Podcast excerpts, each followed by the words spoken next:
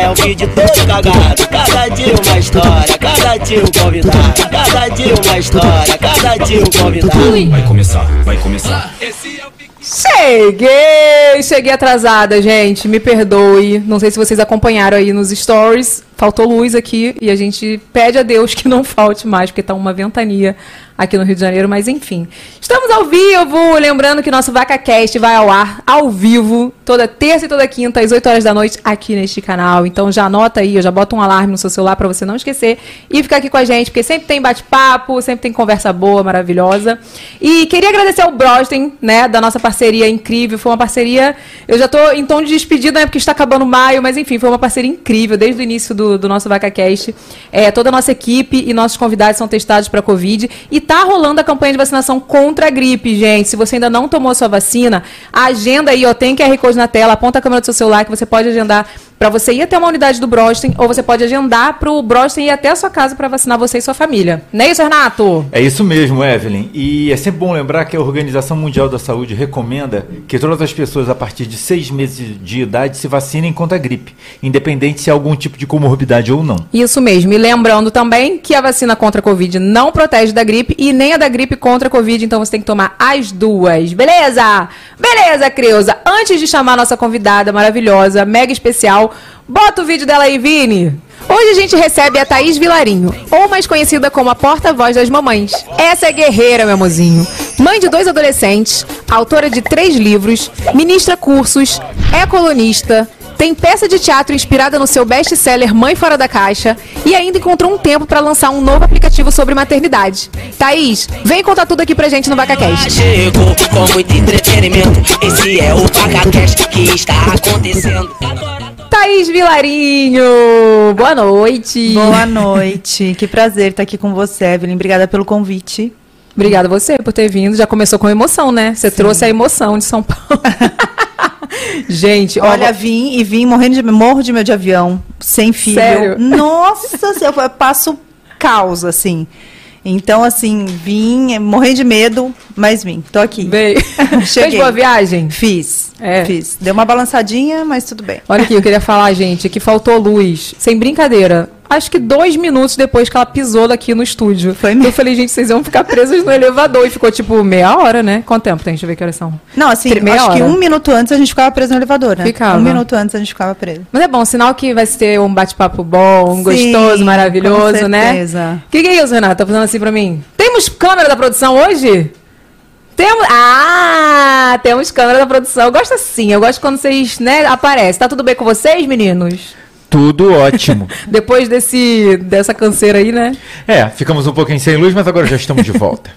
Mas vem cá, Thaís, me conta, como que você arruma tempo pra fazer tanta coisa na sua vida? Porque você é mãe de dois adolescentes, Sim. escreveu livro pra caraca, tem peça de teatro agora, ainda vai lançar aplicativo pra, de maternidade. Como que você arruma tempo na tua vida? Então, na verdade, prioridades, né? Às vezes, você- uma semana você está mais focada no, no trabalho. Assim, não dá pra, Essa coisa de equilibrar todos os pratinhos é uma coisa muito. É, é muito falsa, né? Não adianta. Você tá uma semana mais no trabalho, na outra semana você tá devendo um pouco aqui. E eu acho que a gente vai indo, vai sentindo, né? Quando você se dedica mais para o trabalho, aí no outro mês você se de- dedica mais para a maternidade. Então. É, a gente vai levando assim, tem culpa, né? Você no caminho. isso, né? Que tipo, é o mais real possível. Não tem esse negócio de dar conta de tudo. É, não Quem dá. fala que dá é não dá. mentira. Não, a gente não é malabarista, né? Pra equilibrar todos os pratinhos, por favor. Então, acho que a gente tem que ser bem realista, porque é isso. E, mas eu acho que é muito importante, assim, a gente fazer algo que a gente gosta, sabe? É, é, é difícil conciliar, é, tem, tem culpa aí pelo caminho, né? Que a gente vai lidando com a culpa. Mas eu acho que faz parte, né? Assim, essa coisa, por exemplo, da escrita, faz parte da minha identidade. É uma coisa que eu amo fazer. Então, eu sinto que os meninos hoje, agora que estão mais velhos, eles ficam com orgulho, sabe? Então, Oh. a gente vai, vai construindo, assim, é de, de- fica um, um tempo mais aqui, um tempo mais aqui. Às vezes a gente, a verdade, às vezes ela, pô, mãe, né? Uma semana que você está mais dedicada ao trabalho, pô, mãe, fica mais com a gente e tal. Mas a gente, a gente vai lidando. Eu acho que é, é irreal essa coisa de falar, ah, não, eu consigo, eu dou conta de tudo, eu consigo equilibrar. Não dá. Não Assim, dá. não dá. É Você irreal. até acha, né? Tem, pode ter É. gente que acha que É. dá. Mas não dá, meu amorzinho. Não, dá, dá, existe. não existe. E como que era você na infância, assim? Você sempre gostou de escrever? Sempre, como que você foi como criança, assim? Porque agora você é mãe. Quando a gente é mãe, muda completamente a nossa sim, visão, né? Sim, com não, sempre gostei. Minha mãe é, era professora de português. Então, ela sempre escreveu muito bem, aquela coisa. Eu achava a letra dela maravilhosa, sabe? Eu me espelhava muito nela. E eu sempre fui super emotiva, assim. Então, eu lembro que das minhas amigas, assim, quando tinha alguma treta, algum problema, não, vai lá na Thaís, vai conversar com a Thaís. Então, tinha um pouco isso, sabe? E eu sempre gostei muito de escrever, assim, escrever para as amigas, escrever para namorado, escrever para minha mãe no dia do aniversário dela, eu lembro que eu gostava de escrever, A sabe? gente tá falando de agenda, né? Que você tinha agenda Age- também. Nossa, tinha agenda, diário, tenho guardado até hoje o meu diário. Ah, eu não tenho, cara. Eu me arrependo, porque eu guardava até os tickets de cinema. sabe? Sim, não colava tudo, né? Fazia uma Colava. Foto, então, era uma coisa de rico, assim. Pra mim, quando meu pai revelava foto, eu falava, pai, deixa eu botar na minha agenda. Aí ele me dava algumas, assim, Sim, sabe? sim. Que era caro, né? Antigamente. Nossa, não, outra coisa, né? Mas eu gostava muito, e eu lembro que eu gostava de escrever carta também. E tinha, né, eu tenho 43 anos, então, na época, assim, trocava carta com o namorado, aí ficava esperando a carta chegar, sabe? Então tinha essa coisa da carta também. Eu Então, uma- essa época também. É, é uma coisa que eu sempre gostei. E Eu ia para Santos, eu lembro que a minha, minha avó mora em Santos, e eu grampeava, fingia que escrevia livro quando eu era pequena. Então, ah, então tu já tinha um sempre foi uma coisa de- que eu gostei. Você, Exatamente. tipo, f- fa- tinha essa vontade ou não? Não, não- Era uma coisa que você gostava, mas não tinha te despertado ainda. É, então, e eu acho que a gente, é, eu acho que a maternidade, ela também é um processo de autoconhecimento, sabe? E, e eu não sei, eu não, não, não trouxe isso pro meu trabalho, eu achava que eu tinha que escolher uma profissão, mas meio que a gente não linka muito as coisas, né? E aí escolhi, gosto, sou fonoaudióloga, atendo, tudo, mas a maternidade trouxe essa coisa da escrita, sabe? Então, assim, nossa, é, é muito grato para mim, porque se não fosse a maternidade, eu não seria, uma, não seria escritora, pensa. É É, muito louco isso, é muito louco, não seria. Não, tem coisa que acontece na nossa vida que não tem jeito, né? Era pra ser pra, por algum motivo. Exatamente. Deixa eu falar uma coisa. Você tá lá no CD, né? Design. No nosso no Sim. hotel maravilhoso, nosso parceiro, que eu quero falar sobre isso. E aí, Sim. gostou de lá? Deli- Nossa, é lindo, né? Que vista que tem, tô Gente. amando. Eu, assim, quando eu tô de bobeira, eu vou pra lá. E quando, tipo assim, precisa, ah, faltou luz, vou pra lá. Ah, vamos passar o final de semana, tem o, o day use, eu vou pra lá. Dá uma fugidinha com, Dá uma com o fugidinha. marido. Com o filho, né, também. Com o filho também. Tem vídeo aí, gente. Eu queria falar pra vocês isso, que o CD Design é um hotel maravilhoso aqui no Rio de Janeiro, fica no Recreio dos Bandeirantes, aqui no nosso bairro. E agora ele é nosso parceiro, vai receber nossos convidados, sempre nossos convidados vão ficar lá. Então, olha que maravilhoso. Tem um vídeo que eu fui mostrar pra vocês, isso aí de pertinho. Bota aí, Vi. Bora conhecer? Bora! Oi, gente! Hoje eu vim mostrar pra vocês que babado que é esse hotel, o C Design. Ele fica localizado aqui em frente à praia do Recreio dos Bandeirantes. Vem comigo. O C Design, gente, tem uma pegada resort urbano perfeito pra você que vem passar as férias aqui no Rio de Janeiro. Mas bora começar do início? Olha esse lobby incrível.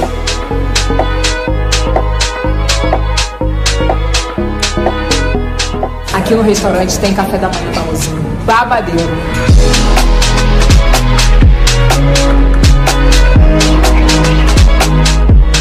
Cada cantinho aqui, gente, é incrível. No rooftop eles têm piscina, hidromassagem, drinks maravilhosos e até academia. Vamos conhecer o quarto?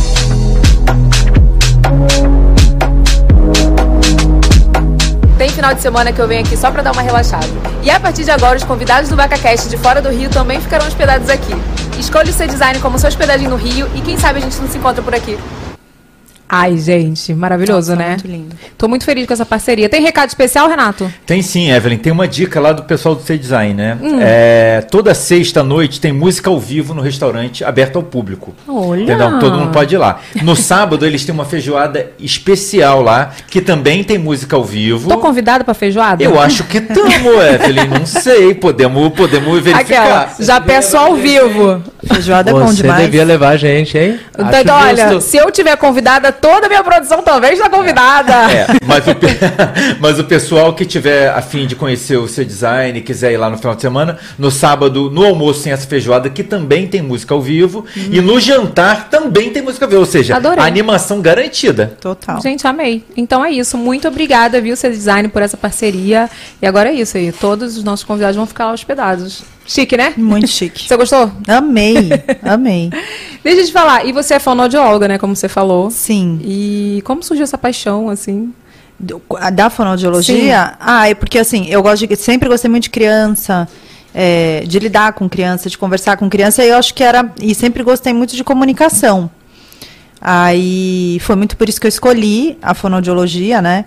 E, e é muito interessante isso, porque agora eu, eu escrevo, né? Escrevo para mães, mas agora também escrevo para crianças. Então, exatamente por causa da fonoaudiologia, porque o, o- essa coisa da, da leitura dentro da terapia é um instrumento de trabalho.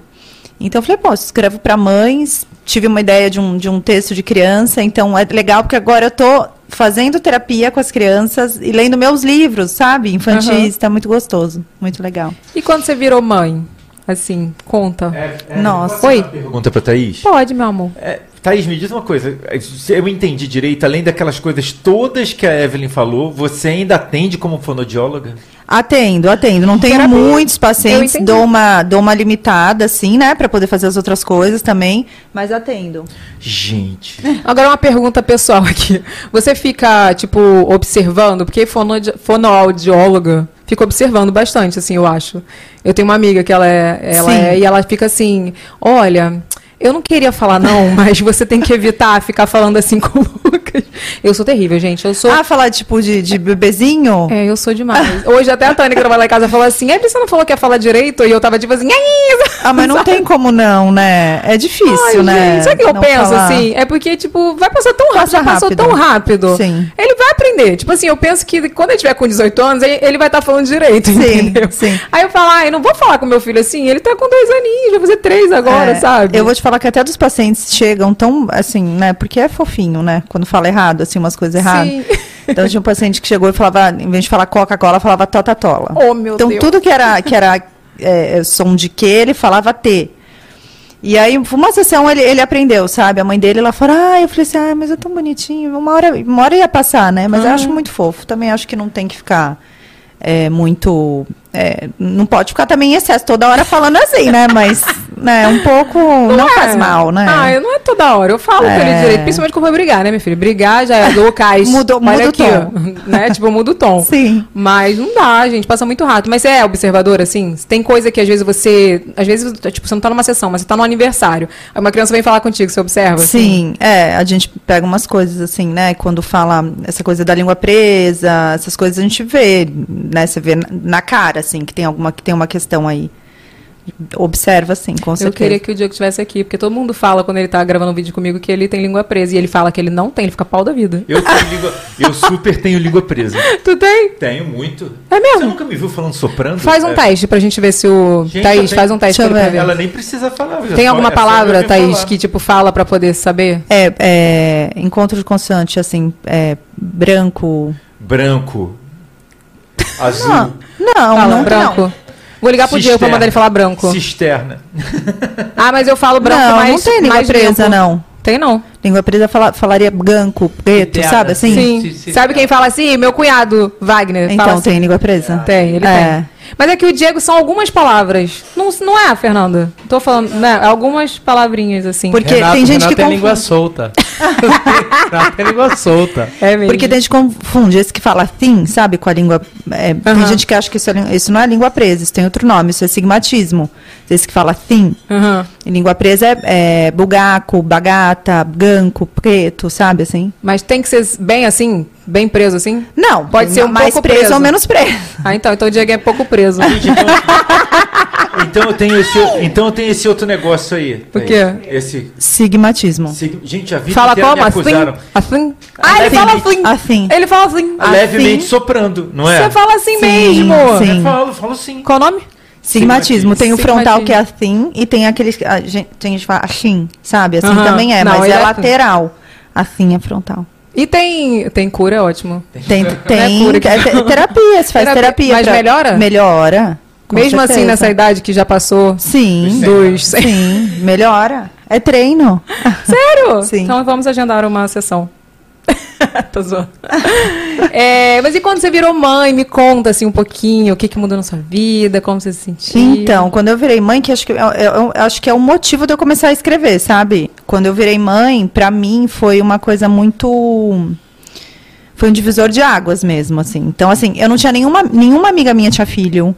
A minha irmã é bem mais nova que eu, falei pra você, é bem mais nova, é, então não tem filho. E, e eu, assim, eu acho que eu romantizava muito, né? A sociedade romantiza muito a maternidade. E eu, assim, como eu te falei, sempre gostei de crianças, escolhi a minha profissão para lidar com crianças, lidava com bebês, até fazia teste de audição em bebês. Então era, era o meu sonho, assim, de vida. Assim, eu falava, se o sonho era casar, não, meu sonho antes de casar era ter filho, sabe? Então eu Sério? sempre quis ser mãe. Mas aí, quando veio o meu primeiro filho, essa questão toda do puerpério, essa questão toda do baby blues, 14 anos atrás não se falava sobre isso. Não se falava. Eu lembro que eu, que eu fui pra casa. Baby, só, um- desculpa te cortar. Baby blues e puerpério é diferente? É, baby blues é aquela questão hormonal que a gente tem logo que a gente ganha bebê, que a gente fica mais chorosa, sabe? Chega, você teve isso no fim, Uhum. No fim do dia você tem vontade de chorar. À toa, não tinha motivo. À toa, é. Isso, isso é o baby blues. Então, isso, assim, é, geralmente é para passar, em alguns dias é, é para passar, né? Melhora. Que é como, assim, se fosse uma TPM em doses cavalares, assim. Era horrível mesmo. E o puerpério é, é, é o, o puerpério é aquele período pós-parto, né? Mas o puerpério ele tem data para começar, que é logo quando o bebê nasce, mas ele não tem muito data para acabar, que depende de cada mulher, entendeu? Aquela coisa que a gente estava falando, né? Que é um mergulho profundo a maternidade, assim, no começo, né? Tem mulher que logo volta, logo se encontra, e tem mulher que demora mais. Então, é uma coisa que não tem tempo, assim, sabe? Essa coisa de. Ah, não, 40, pós- pós-parto 40 dias. Nossa, eu falava assim, não, não, Não, é. Porque eu não falei, é. ainda tô. Eu falei, eu tô muito mal. Sim, sim. Eu lembro que teve uma amiga minha, a Ju, ela até já veio aqui, do canal dos Caçadores. Ela falou assim, ela foi a única amiga que nem tipo era uma amiga muito próxima, mas ela que me mandou a real. Ela falou assim: fica tranquila. Eu tava no aniversário, o Lucas tava com quatro meses mais ou menos. E eu, e eu comecei a chorar do nada, no meio do aniversário. Eu falei, eu tô me sentindo muito mal aqui. Eu tirei foto, não gostava das fotos, me achava feia, não sei o quê, sabe, alguma coisa ruim dentro de mim. Ela falou assim: fica calma. Vai passar. Assim, eu não sei quando. Ela falou, não sei quando, mas vai passar. Cada um tem um tempo tal. Eu sei que você tá sentindo, você não tá se encontrando, né? Eu falei, é. Tipo, parece que a Evelyn perdeu a identidade, né? Sim. A sensação é essa. É essa sensação. E, e é, e é muito ruim, né? Porque, assim, é, é um luto, assim, de uma vida de antes. Porque, querendo ou não, você, mesmo que você não sinta falta, era uma vida que você tinha, né? Uma vida que você dormia a noite toda. Né? Uma vida que era meio que você por você. É, é muita responsa, né? Você virar mãe. É um serzinho que depende de você tal. Então, eu senti muito é, é, esse, esse peso, assim, da maternidade. E senti todas as coisas maravilhosas, né? O, o dia do nascimento é uma coisa... Nossa, é uma Sim. explosão, né? De, de, de felicidade, assim. Mas eu senti todos os, desa- os desafios. E hoje eu acredito que como eu calei muito, não falei muito, eu acho que hoje olhando eu desenvolvi, assim, uma depressão pós-parto, porque eu fiquei bastante tempo, assim nessa perdida, né? Porque a gente fica achando que depressão pós-parto, eu achava, é só quando a mãe rejeita o bebê. Não, o outro, o, o outro extremo, esse extremo da mãe muito super proteger, não deixar ninguém pegar, ficar querendo fazer tudo e tudo e tudo, isso também pode ser, né? Entendi. Então- Então, então eu tive isso aí, minha filha. Porque eu não queria que ninguém fizesse nada. E assim, eu tinha que trabalhar quatro dias depois, eu, eu me sentia culpada porque eu tinha que trabalhar e eu queria, não queria que ninguém pegasse, sabe? É. Eu fazia minhas coisas correndo, correndo, correndo. Pra poder pegar Pra poder logo fazer. o Lucas. É. E a gente entra meio que numa noia, né? E, putz, é tão bom, ajuda, né? É tão bom a gente é, é, aceitar isso, a gente poder. Porque é, é muito no começo, né? Essa coisa de não dormir é muito pesado, né? E, e aí eu fiquei muito assim, sabe? No começo, assim, por um tempo. É, aí não sei o que acontece, né? Porque passa, daí eu engravidei de novo, assim, passa alguma coisa. Falei, não, não é possível, porque as mães esquecem, né? Parece que a gente esquece. Mas tu engravidou com quanto não, tempo? eu tô com vontade de engravidar a Thaís, não seja louca. né? Mas com pensa- quanto tempo você engravidou? Ele tinha. Quando o Tomás, nas... quando o Tomás nasceu, o Matheus tinha quase três. Então foi É, mas é quando pertinho. começa a esquecer mesmo. Como do- quando, exatamente, não é, não é a sua Lucas- fase. É a minha fase. O Lucas começou, a, tipo assim, é, eu tava, tava pra fazer três anos agora, eu fico assim pro Diego. Ah, a gente podia, né? Tipo, esse ano, É, né? é isso Aí o mesmo. Diego fica, é, não, que vem, que vem. Falo, não, é, sabe, a gente esquece. Mas Esquece. se tu me falasse há um ano atrás, eu falava, o quê? Nunca, Tá doida, agora né? não. É, Não, acho que exatamente. vou ficar só com o Lucas mesmo, porque o Lucas foi uma criança que não dormia também, né? Sim. Eu fiz curso do sono, minha filha. Eu fiz, né, tipo, tudo. Enfim, tudo. É, mas a gente também esquece que é meio isso, né? Assim, é, que bebezinho não dorme mesmo, né? Só que a gente tem, acho que uma coisa na cabeça, não, precisa dormir, precisa dormir, precisa dormir, mas assim, o normal. Tu orava pro teu dormir? Nossa! você orava? Meu Deus! E eu tinha um negócio de não querer, não querer botar na minha cama, e ele só dormia bem quando dormia perto de mim, sabe? E ficava, a gente ficava com aquelas regras bestas, sabe? De, não, só vai dormir não. Eu lembro, eu lembro uma noite que eu fiquei assim, eu, eu passei uma hora nessa coisa, nunca deixei chorando, que sempre achei, nunca gostei disso, Também. né? Não, pra mim não- nunca funcionou. Então eu sempre, aí colocava, tirava. Colocava. Eu lembro que eu fiquei uma noite, assim, e que eu, que eu, eu, eu ficava com um relógio, assim, com luzinha, assim. Eu lembro que eu fiquei mais de uma hora nessa. Aí eu Mas tu falei, botava e ele acordava? é, ele acordava. A hora que eu coloco, parecia que tinha espeto o berço. É. Aí ele acordava, eu tirava. Aí eu lembro que eu liguei pra minha mãe, né? Tudo mãe, né? Aí eu lembro que eu liguei pra minha mãe no dia seguinte, mãe, toda coisa. Thaís, cê, sério mesmo que você ficou uma hora fazendo isso? Uma hora dava pra você ter chegado em Santos. Pá, e, eu- e aí, ah, sabe, foi uma coisa que ela me falou que deu um clique, assim, eu falei, nossa, é verdade, pra que que eu tô fazendo isso? Minha mãe falava assim, vocês precisam dormir, não importa aonde, vocês precisam dormir, porque quem do- dorme descansa e tá melhor no dia seguinte. E aí eu lembro que a partir desse dia deu um clique em mim, eu falei, não, vai dormir onde for, se dormir só na minha cama, porque a gente fica com umas noias, Sim. né? Acho que mãe, recém-mãe tem umas noias, às vezes, que que, que só atrapalha essas coisas, né? De, de perfeição e de tem que ser assim, tem que ser assado. É porque é uma cobrança, né? A mãe, Muito. cara, ela é muito cobrada. Se Muito. você chega num grupo de mãe, que mãe, mãe, no- recém-mãe tem grupo de mãe. Não sei se Sim, tu tinha. sim. Eu tinha o grupo das mães. Sim. Aí, tipo, ai, o Lucas é, tá chorando. Ai, mas eu- ele não dorme comigo, por exemplo. Aí a outra falava assim, ai, e o meu eu boto na cama. Aí a outra chamava no privado, ah lá, assim é fácil. Tipo, não tem isso. Ah, E pra quê, Tem isso, né, gente? gente. Cada uma que, que a gente tem que ficar feliz que a outra tá dormindo, né? Exatamente. Então, assim, eu nem falava, sabe? Eu era aquela do grupo que eu nem interagia. Tipo, É. raramente eu falava. Porque o Lucas era muito ruim pra dormir, sabe? Então, Sim. assim, eu orava, né? E aí a mãe tem tanta cobrança que, por exemplo, se a gente chora porque não tá dormindo, a gente se cobra porque tá chorando que não tá dormindo, que a gente quis Não, ter filho. É uma coisa, é uma coisa. Não é? E nessa fase tem essa questão toda da amamentação, né? De, de que dessa cobrança também, né? Que eu lembro da época que foi com você que eu fiquei, eu acho Nossa. que eu achei aquilo o cúmulo do cúmulo, porque essa questão da amamentação é uma coisa tão é tão particular, né? É tão e as pessoas elas invadem demais, assim, porque tem que, porque é, é, como que, que tem uma frase, né? Só não consegue quem não quer, gente. Nossa, isso, isso, isso é um, um aí, pra- absurdo, assim, é, de- sabe, assim. E, e, e eu, e eu falo, não sou eu que, assim, eu não acho isso do nada, sabe? Eu estudo sobre o assunto, estou fazendo formação em psicanálise e tem um, um psicanalista, que era psicanalista e pediatra, em inglês, chama Winnicott. Ele fala, ele já anos atrás falava que a imposição, essa coisa do impor para a mãe, gera muito mais malefícios do que benefícios. Né? Gente, eu acho que pra qualquer pessoa, nem só pra mãe, né? É, exatamente. Imagina você impor pra uma criança tal coisa, por e, exemplo. E a gente luta tanto para ser livre, né, Evelyn? A mulherada luta tanto para ser livre para uma mulher vir falar para você que você tem que fazer assim. Então, eu acho que isso é surreal. Isso é uma das, das maiores causas assim que eu levo para as redes sociais.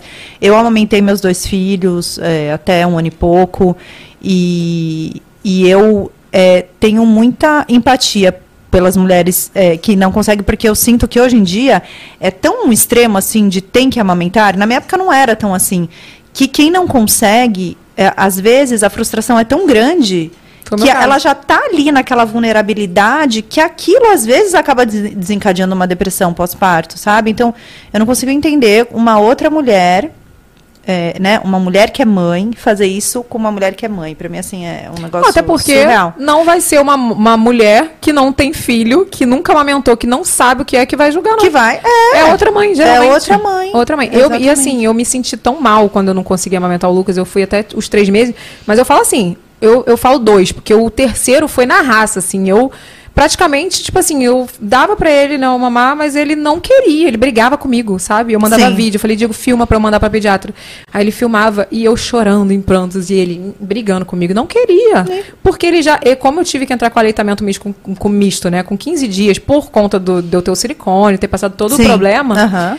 É, ele já achava. Ele, é- o menino mama muito, né? Você tem dois, você sabe. sei. Ele sentia falta da mamadeira, porque a mamadeira dava realmente muito mais. E assim, eu sei toda a questão. Eu fiz curso de de amamentação. Eu sei toda Sim. a questão que se você dá uma madeira junto, você pode ter uma confusão de bico. Eu sei tudo, Uhum. sei tudo. Mas eu acho que isso não dá o direito de ninguém julgar, porque ninguém sabe o que eu passei. Com eu tinha um certeza. problema. E tem muita gente que não tem silicone, não tem cirurgia nenhuma e não consegue aumentar. Não, e mesmo que não tiver. E mesmo, e eu fico pensando assim, mesmo que a mulher. E se a mulher não quer? É, se ela opta por não Simplesmente querer. não, quer. A gente não sabe da vida da outra, né? É o Sim. corpo da outra, do sentimento da outra, a gente não sabe. Então, acho que, nossa, é, acho que é o mínimo você ter respeito, né? Pela escolha da outra, Sim. pelo que a outra quer, né? Deseja, enfim. E quando você foi mãe, então você se viu nessa situação tão assim diferente pra você que você foi quando você resolveu Então, escrever o- aí, aí depois que o Tomás nasceu, é, passou um tempo, né? Passou quatro anos, né? Porque o Tomás nasceu em 2010. Aí eu, lembro que quando o Matheus nasceu e eu descia assim no, no playground, né? Pra, é, levar ele pro parquinho, eu tentava trocar contra. Não tinha essa coisa de grupo de mães ainda na minha época. E eu tentava trocar com outras mães. é, e, e eu não e, e eu não sentia, sabe? Eu falava assim, nossa, por exemplo, ai, tô exausta hoje, nossa, não dormi bem. Ai, não. Tá tudo bem. no Tô- condomínio? Tô ótimo. É, no condomínio. É, eu também. E aí eu me sentia tão perdida. Você falou, não, não é possível. Então, tá acontecendo alguma coisa comigo, não é possível, não sei o quê. E aí, depois que o, que o Tomás nasceu, aí eu comecei a fazer umas amigas, assim, da escola, sabe? Da, Uhum. Fazer turma de amigas.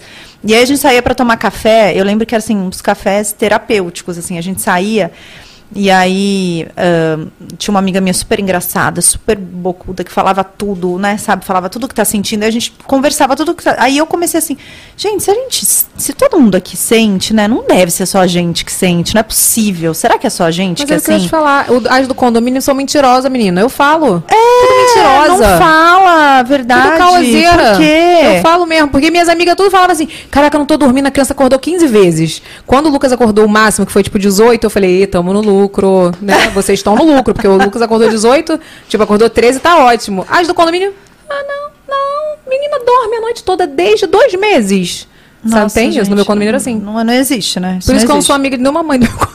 Ai. Mentira, eu sou só de uma. É, então, e era, era isso. Aí, aí quan- quando a gente começou nessa conexão, eu falei assim, não, não é possível. Aí, sabe quando você se encontra? Você Fala, não, não é possível, eu não sou um ET, né? As, as outras pessoas devem sentir. Aí eu pensei assim, se, se a gente fala aqui, né? O que a gente fala aqui alegra tanto a gente, faz a gente sentir, ai, nossa, que bom, né? Força guerreira, que bom que é assim com você também. Aí eu falei assim, poxa, acho que eu vou começar a escrever sobre o assunto. E aí foi 2014 isso, né? O Instagram era mato ainda. É. Aí, 2014. Aí comecei a escrever. é, eu escrevia. Era blog na época, né? Ai, blogueira! Era me identifiquei. blog, era blog. Aí Eu escrevia sou no, blogueira até hoje, tá? Que eu tenho blog. É. Aí eu escrevia no blog. E, e mandava as pessoas irem pro blog. Né? Lembra aquela coisa do Instagram? Ah, vai pro blog, Sim. terminar de ler, né? Só que aí eu percebia que as pessoas não estavam, assim, é, já, já era uma época que ninguém lia muito, era, já estava uma época meio imediatista, assim. Aí eu comecei a falar, putz, acho que eu vou começar a fazer texto curto, começo, meio e fim no Instagram. Que, a- e aí que foi o, a mudança de chave, sabe? Porque é isso, né? A pessoa ela lê ali, começo, meio e fim, ela tem uma ela tem uma sensação com aquele texto, aquele texto dá uma, né?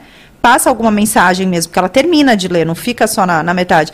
E aí que começaram a comentar muito nos textos, e os textos acabaram se tornando meio que rede de apoio. Porque aí não era só eu. Isso que é o mais lindo, eu acho, assim, do, do Mãe Fora da Caixa, da marca. Não é só eu respondendo para elas. É uma outra mãe. É uma mãe, né? Uma leitora respondendo para outra leitora, sabe? Tipo, é, como rede de apoio. Não, não fica assim, não. Olha, comigo também foi assim, tá tudo bem, vai passar. Sim. Qualquer coisa me chama no direct, sabe? Isso, isso é o mais legal, né? Que virou uma, uma rede de apoio. E, nossa, é muito gostoso, assim, pensar assim, que você começou de uma forma, né, como um diário e virou ali uma rede de apoio para tantas mães. Nossa, eu amo seus textos. Compartilho, mando para as minhas amigas quando eu vejo que tá numa fase assim, eu pego, ah, aquele texto me ajudou, aí eu mando. Ai, que Maravilhoso. Pra quem não segue, entra lá, Mãe Fora da Caixa no Instagram. Olha aqui, vamos pro base da vida, Renato? Vamos, antes da gente continuar do nosso papo? Vamos pro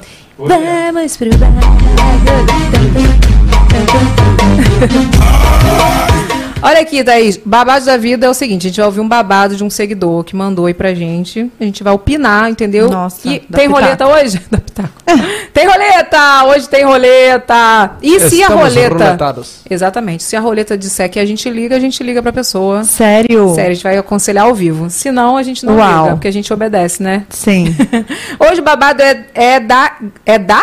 Do. Do. Do. Tá errado, né? Muito obrigada, produção. É do Gleidson. Ele foi realizar um sonho e acabou perdendo tudo. O que, que é isso, gente? Bota aí.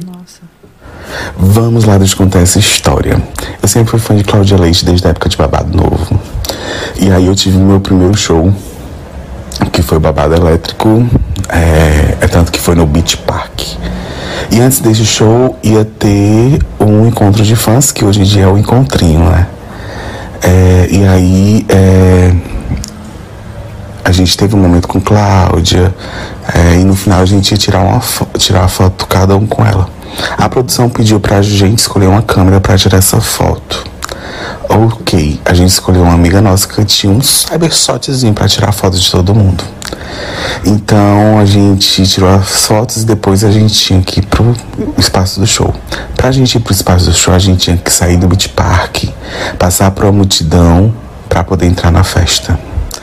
A gente curtiu a festa, todo mundo distante do outro, e no final a gente descobriu que a câmera foi roubada no meio dessa multidão. Meu pai amado, eu achei que ele tinha perdido tudo. Achei que era uma coisa tipo assim, perdeu, faliu, sabe? Ele perdeu no show as coisas dele. E detalhe, não tem o registro do show, né? Porque ele perdeu a câmera. Cybershot. Quem não tinha essa Cybershot? Cybershot. Vamos ligar pra ele? Bota a roleta aí pra gente ver se a gente liga pra ele ou Vamos não. ver? Liga. E a gente atrasou hoje o programa, vamos ver se tá tarde, se ele já não dormiu, né? Bora pra roleta. Thaís decide, liga, não liga, temos liga, liga ou. Não liga, vai acordar as crianças. Vai, Vini. Vamos ver se a gente liga. Falei. Ah, não Vai, liga, vai acordar as crianças, tá vendo? Não é pra gente ligar. Mas olha, eu vou falar uma coisa pra você. Fiquei feliz que pelo menos ele não foi que ele faliu, porque eu tinha entendido isso. Olha o que tava escrito aqui. O perdeu tudo foi dramático, Perdeu né? tudo, foi dramático. Nossa, ele foi é, realizar um tudo. sonho e perdeu tudo. Achei que ele, tipo, tinha investido o dinheiro dele. Quer dizer, não deixou de investir, é, né? você, você tá minimizando o sofrimento da pessoa. Não, né, não tô coitada? minimizando, não, gente. Mas é porque, tipo, eu, você não deu essa Sim, ideia? parecia que, nossa. Mas ele, ele realizou, né? Realizou, gente. É, ele não Mas, teve não a teve- prova. mas não perdeu. Fica na memória. Fica... Exatamente. As melhores lembranças, Gleidson, são aqui, ó. Então aconselha ele. ó. Boa, boa. Aconselha. Não é? Aconselha você, Thaís, agora. É, eu acho que o importante é que ele viveu, né? O, é isso que, que importa. O que, que importaria se ele tivesse vivido, assim, né? Meia boca. E eu, eu acho que o importante é isso. Ele viveu é, e fica na memória e tá tudo certo. A câmera depois ele compra outra, ele não perdeu tudo, ele só perdeu a câmera, não perdeu a casa, não perdeu Gleidson, nada. Tu perdeu a Cybershot, Gleidson Gleidson. foi Tu tá no precursor, lucro. Evelyn. Gleidson foi precursor. Ele, já, ele tava lá em anos atrás com a sua Cybershot e já tinha entendido que se não é postado, não é vivido. Cara, eu vou te falar, não, a gente tá falando tanto sobre isso ultimamente. Que ano que foi? No- Olha, não sei, mas Pera, ele pelas falou, mas não referências. Não, Cybershot é a época Cybershot. 2008, É, com 2008. certeza. E outra coisa, olha aqui, sobre o Cybershot ainda. Todo mundo tem uma foto no espelho com a Cybershotzinha. né? Tipo assim. Clássica. Cara, Gleidson, ó, não liguei pra você, mas e outra também, ele tem chance de ir em outro show e de tirar uma foto com a Cláudia Leite. Com não é? certeza. Claudinha é Ainda maravilhosa. tem chance, ainda é Mas chance. não mais no babado novo, né? É, é, não, aí não, aí também é demais. Deixa eu te falar uma coisa. é, você disse que penou nesse negócio do sono, né? Dos seus filhos. Nossa. Os dois ou Os só um? dois. Sério? Os dois. É. Como foi? Porque é, bebezinho mama muito. é, você falou, né? Menino mama muito, assim. Então, acontece. acordavam muito pra mamar. Demais. Assim, eu lembro que o meu mais novo era, era, não era nem, né? Porque a gente fala meio que assim, é mais ou menos, né? De três em três horas que tem fome de novo. Era de duas em duas horas. Era um negócio assim. Meu amor, você eu falo pra vocês que o Lucas, ele é, assim, uma criança mara, né? Ele era uma criança intensa. Eu não tinha esse negócio de uma hora, duas horas. Era de 40 em 40 minutos. Tu acredita nisso? Nossa, você nem senta, né? Você nem Não, senta. tipo assim, já acordou gente. de novo, já vai mamar de novo. Tu ficava com um chorinho assim, Ih, eu já Não, falei, "Ih, chorinho tá chorando, imaginário. Tá chorando. Aí o Diego, não tá imaginário. não. Aí eu olhava na babá, ele tava dormindinho, assim, sabe? Mas, ó, eu acho assim também que tudo é muito uma fase, né? Tipo assim, tem aquela fase que a criança tá aprendendo a dormir, tá aprendendo a, tipo, né, tudo, a questão do, do dia e da noite, tudo. Mas tem uma fase que a criança acaba acordando mais, não sei se você lembra mais ou menos assim. É, o Lucas foi. Ai, não, não vou lembrar quantos, an quantos anos, não, quan- quantos meses, né?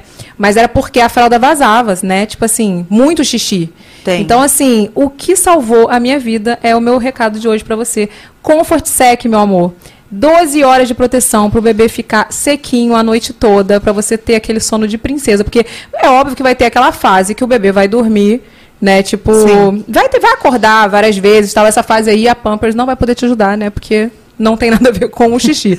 Mas a fase que a fralda vaza, porque tem essa frase, essa, eu essa eu fase, usava né? Pampers, eu lembro. Gente, Pampers é maravilhosa. Sim. Não tem jeito. Sim. E também temos aqui, ó, lencinho, Lencinho umedecido. umedecido. Esse aqui é o de camomila, que é pra o quê? Pra já garantir uma calmaria, né? O bebê ficar mais relaxado, maravilhoso. Então, ó, produtos Pampers pra poder você garantir a sua noite, noite Pampers. O que que é noite Pampers? Noite tranquila, o bebê sequinho, maravilhoso, sem ficar vazando aí a noite toda.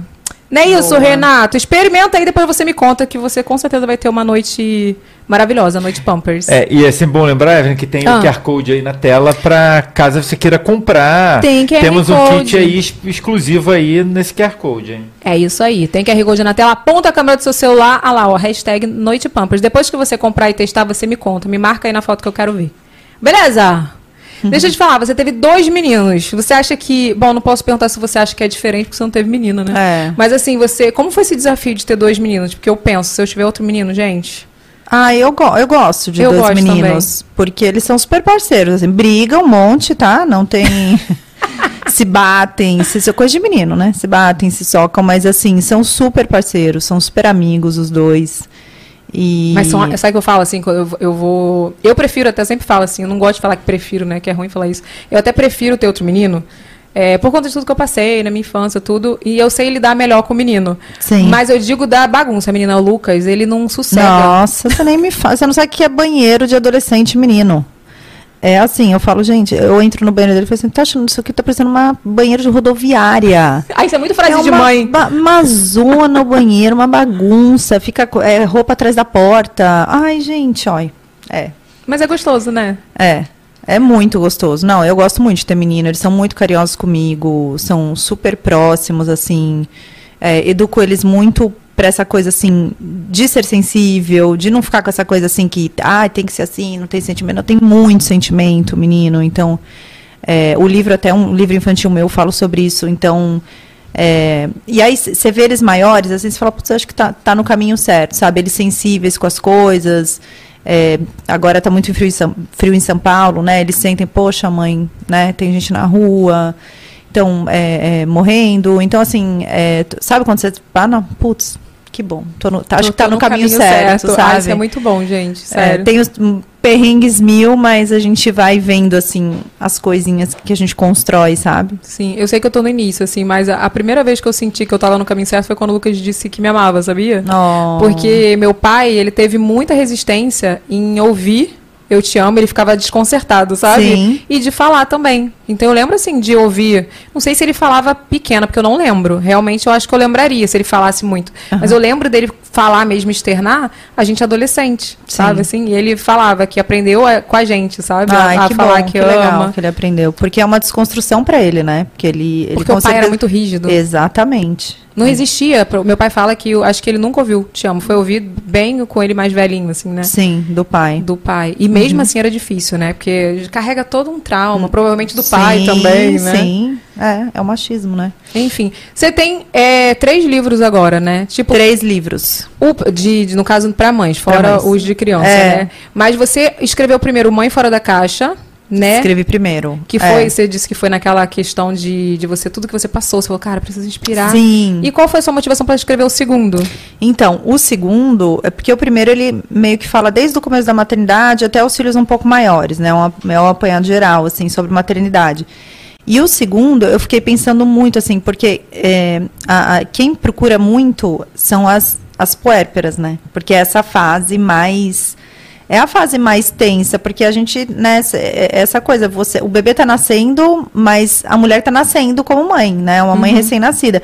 Então, é- e essa fase foi a mais tensa pra mim, assim, né? Foi a que teve mais questões, que eu tive mais dúvidas, né? E aí eu falei, por que não escrever um livro focado nessa fase? Então, é, porque é tudo sobre o bebê, né, Evelyn? É o diário do bebê, não sei o quê do bebê, não- tudo pro bebê. E a mãe, que acabou de nascer, fica meio que sem nada ali, né? Que, que conforte ela, o que atenda ela. E o, e o livro Uma Recém-Nascida é isso. Ele é meio livro, meio diário, porque ele também tem partes para serem preenchidas, porque eu acho que essa coisa da escrita ajuda muito, assim, a gente elaborar as coisas que a gente sente. Aí por isso que veio Uma Recém-Nascida. Pelas minhas leitoras, eu senti que Tinha necessidade de tinha focar necessidade mais, de né? focar, de um livro focadinho, assim, nesse, nesse período. Eu ganhei, eu falei pra você no off, né? Não falei aqui. Sim. Eu ganhei os livros dela, da Thaís, da minha amiga Gabi. Gabi, se você estiver assistindo, olha, obrigada. Porque tem a data ali atrás, 2019. Assim que o Lucas nasceu, acho que ela me deu em setembro. Ela tava grávida ainda. Sim. E ela me deu, e assim, fez muita diferença. Porque eu. Foi uma época que eu busquei muito ler, sabe? Me informar, porque eu ficava assim, gente, o que, que tá acontecendo, O sabe? que está acontecendo comigo? O que Essa é que a tá acontecendo pergunta, né? comigo? É, é, e eu acho que o Mãe Recém-Nascida, ele, ele é, cobre bem essa questão, assim. Todas as mães que leem falam assim, nossa, é exatamente o que eu estou vivendo, é o que eu estou passando, né? Se sente representada, assim. Sim. E o terceiro você focou em adolescentes. É, aí o terceiro agora, né, que eu tenho, é, o Matheus vai fazer 15, o Tomás vai fazer 12, e então é sobre essa experiência, assim, de ser mãe de adolescente, né? Essa experiência que está começando para mim aí, né? Tá começando, né? É. Ai, quando começar a minha, eu nem sei, gente. É, e eu achava assim, na, sobre adolescência, né? Não, acho que não- as, as minhas leitoras não vão querer, só que assim, tem leitoras que estão comigo desde 2014. Então, foi uma, um auê essa coisa do livro da adolescência, porque é um, é um assunto que pouco se fala, né, Evelyn? Ninguém fala muito sobre adolescência. Tem uns tabus aí dentro da adolescência, né? Falar de sexo com os filhos, falar de droga com os filhos, né? Ainda, ainda é um tabu, assim. Então, pouca gente fala de uma maneira franca, né? Tem muito mais essa coisa do, do lugar do saber absoluto, né? O médico falando sobre o tema tal, mas assim, a- a- uma mãe falando do que ela sente, do que ela vive, é, não tem, né? Muita coisa. Então, acho por isso que tem tanta, tantas, tantas leitoras, né? Mães de adolescente que querem o livro e que gostam dos textos ali que eu posto também sobre meu dia a dia com eles. Ai, gente, eu tô curiosa, tá, gente? Porque ela trouxe para mim. Gostaria de. Já estou aqui me antecipando do que ela trouxe para mim de presente. trouxe. Você trouxe, fez uma dedicatória, né? Fiz. Eu já vou ler já, porque eu já vou me preparando, entendeu? É, então, você sabe que as, as mães das crianças, tem, tem leitoras que têm filhos assim, né, pequenos. Ai, mas eu posso ler? Eu falei, não, fica tranquila, não tem contraindicação. Pode ler, você só antecipa, né, a leitura e depois você já vai estar mais esperto. Depois você só dá, uma quando vira adolescente, você só pega, dá uma, lê de novo, né? Mas eu tenho dois sobrinhos adolescentes, né? Então, Ah, assim, é eu, já, legal. eu já lido bem, sabe? Vou, vou fazer uma revelação aqui em off. De vez em quando, meus sobrinhos me mandam uma mensagem assim, tipo, ô tia, não conta pra minha mãe. Sabe, eu Te sou a tia legal, eu sou a tia legal, sim. entendeu? Me pede conselho. Não vou falar, né? Eu ia falar, não vou falar quem, todo mundo já sabe que são meus dois Tia má influência. Eu não sou uma influência nada, meu filho. Eu só aconselho para o bem, tá? Ó. Mas se eles Boa, falam boa. comigo é porque eles confiam em mim, Gabriel e Giovana. Ele, uma tá Ah, com isso é 20 muito legal. e uma tá com. Eu nunca sei a idade do Gabriel. Acho que 25. Já, é, já passou da Nossa, adolescente, são- na verdade. É, já são, é. Mas é que os dois, se você ver, para dois neném. Pra mim vai ser os dois sempre neném vai sempre. ser os seus dois, né? Sempre vai ser os dois sobrinhos. Sim, e pequenos. a Giovana fez 20 agora, mas eu falo que ela é neném mesmo, que ela só dá muito trabalho ainda. É, como que é ser mãe de adolescente? Nossa, é, é, é ruim, mas é bom. Agora esquecendo é o livro, assim, né? Fala agora sobre é. a maternidade de adolescente. É ruim, mas É, é, é bom. ruim, mas é bom. Ah, não, toda, fa toda fase, assim, né? Mas eu acho que uma coisa que tem boa, assim, da adolescência é que se você, acho que você construiu uma relação é, com profundidade, assim, com seu filho, na adolescência você você colhe os frutos, né? Então você tem conversas, assim, é muito legal você ter uma conversa com seu filho de algum assunto, você escutar a opinião dele. Isso é muito bacana. Mas tem a porta fechada, tem ai mãe com Alex, saco, não sei o quê, né? Tem tudo isso. Ah, eu não quero sentir isso. Eu fui Tem. essa chata aí, mas eu não quero. É, então, mas sinto te informar, é assim, porque faz parte, né, da adolescência, eles, eles é, se afastarem dos pais, até para eles terem, né, começarem a, a ter a independência deles, os amigos são tudo pra eles. Então, uma coisa muito boa é você trazer os amigos pra perto, sabe? Você é mãe legal. Então, fazer, é, fazer uma Faz hamburgada, festinha. faz uma pizza, você morre, chega, chega duas horas da manhã, você tá pregada, né? Porque você tem que dar aquelas passadas básicas na sala pra ver se tá tudo bem, né? Pra não tá coisa do rolando edredom, né? Ai, meu Deus. Então você passa a dar uma passadinha assim na sala, vai pegar uma água, volta. Mas é, tem as coisas boas e tem as coisas difíceis, Difíceis. desafiadoras, né? Mas eu acho que se você tem uma, uma boa relação, é aquilo que a gente estava falando aqui. É, quando o teu filho, ele sente que quando o calo aperta, ele corre para você, sabe? Então, Se ele confia em você, né? Se você é, criou essa relação, Isso, esse, você tem esse essa, laço. Você tem esse laço. Então, é lógico que a gente tem que estar sempre perguntando, falando. É, às vezes a gente dá uma, umas de doida, né? Eu falo, eu sempre falo, às vezes eu dou uma de Dona Hermínia lá em casa, dou umas rodadas de banho, mas assim, se você cria essa, essa, essa relação assim de proximidade, né? Você cria essa é, é, é uma fase gostosa porque ele vai ele o meu filho conta as coisas né lógico que ele não deve contar tudo mas ele conta muita coisa assim que e eu lembro que eu contava para minha mãe também então isso é muito legal você ter essa contava. relação de, de proximidade você não contava Não. eu contava Eu não contava. Porque é o que eu falo, eu acho legal essa relação. Eu tava até falando, a gente tava falando aqui na hora que faltou luz, né? É, eu acho que quanto mais amizade você ter, óbvio que tem que tem uma linha ali que você tem que mostrar De que limite, você é. não é amigo, né? Mas, Sim. né, tem que mostrar essa, essa diferença, mas com muita amizade e proximidade, porque eu, eu acho que é isso que gera confiança. Eu Sim. não tinha isso com os meus pais, eu, tinha, eu era muito próxima deles, mas por conta, talvez, até da religião também, então, assim, eu não contava tudo. sim Mas assim, a minha educação foi mara, tipo, a gente, quando eu comecei a sentir um pouco mais de confiança de poder contar as coisas, mais velhinha assim, lá Um pros pouco aham. 17, Aí vai, vai assim, porque 19. afasta, né, na adolescência, aí quando vai entrando na vida adulta, volta a aproximar dos pais um pouquinho, assim. Sim. É. A gente tava falando que a Fernanda, né, que trabalha aqui com a gente da nossa produção, ela tem duas, ela tem Duas- gêmeas, né, duas meninas, meninas. e elas são afilhadas do Diego.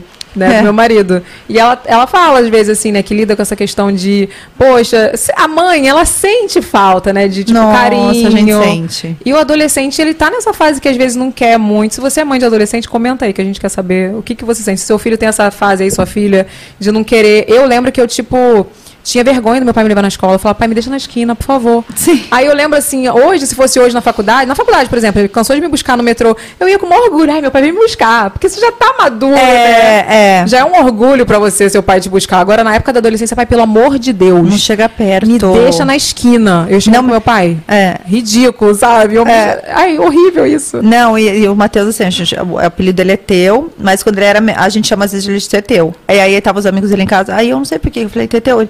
Mãe. tipo, ele quase me matou com ele. Não, eu falei, nossa, desculpa, desculpa, desculpa. Teteu.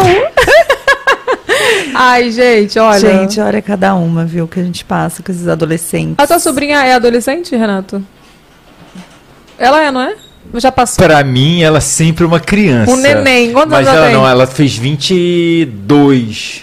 Ai, Nossa, Já não é ela- mais. Mas eu, outro dia. Ah, mas ela é um nenenzinho. Ela é uma mulher.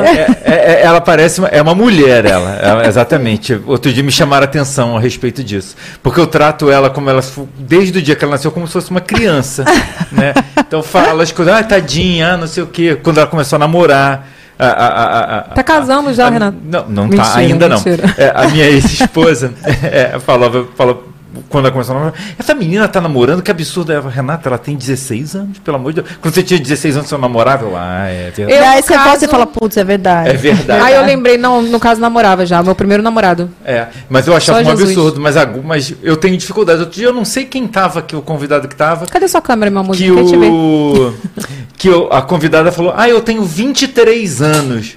Aí eu falei: "Caramba, é da idade da Isabela".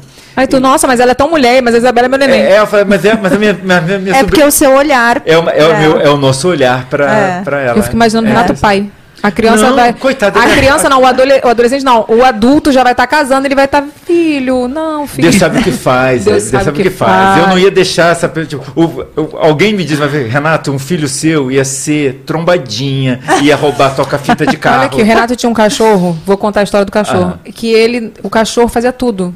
Ele ele só faltava o cachorro falar assim: sai da minha cama e dormir na cama dele. Ai, meu Deus. Ele contratou um adestrador E ele quase mandou embora o adestrador, porque o adestrador falou que tinha que fazer. Tipo assim, não, não, você tem que mostrar que você manda, você tem que fazer não sei Não, o quê. não vou fazer nada disso. Não, não vou fazer isso não, tadinho dele, não sei o quê. Ele conseguia estragar um cachorro. Não, eu não consigo, eu não tenho condição de criar. Eu, Não falei, dá. Eu não tenho capacidade de criar, de educar um cachorro. Imagina uma criança.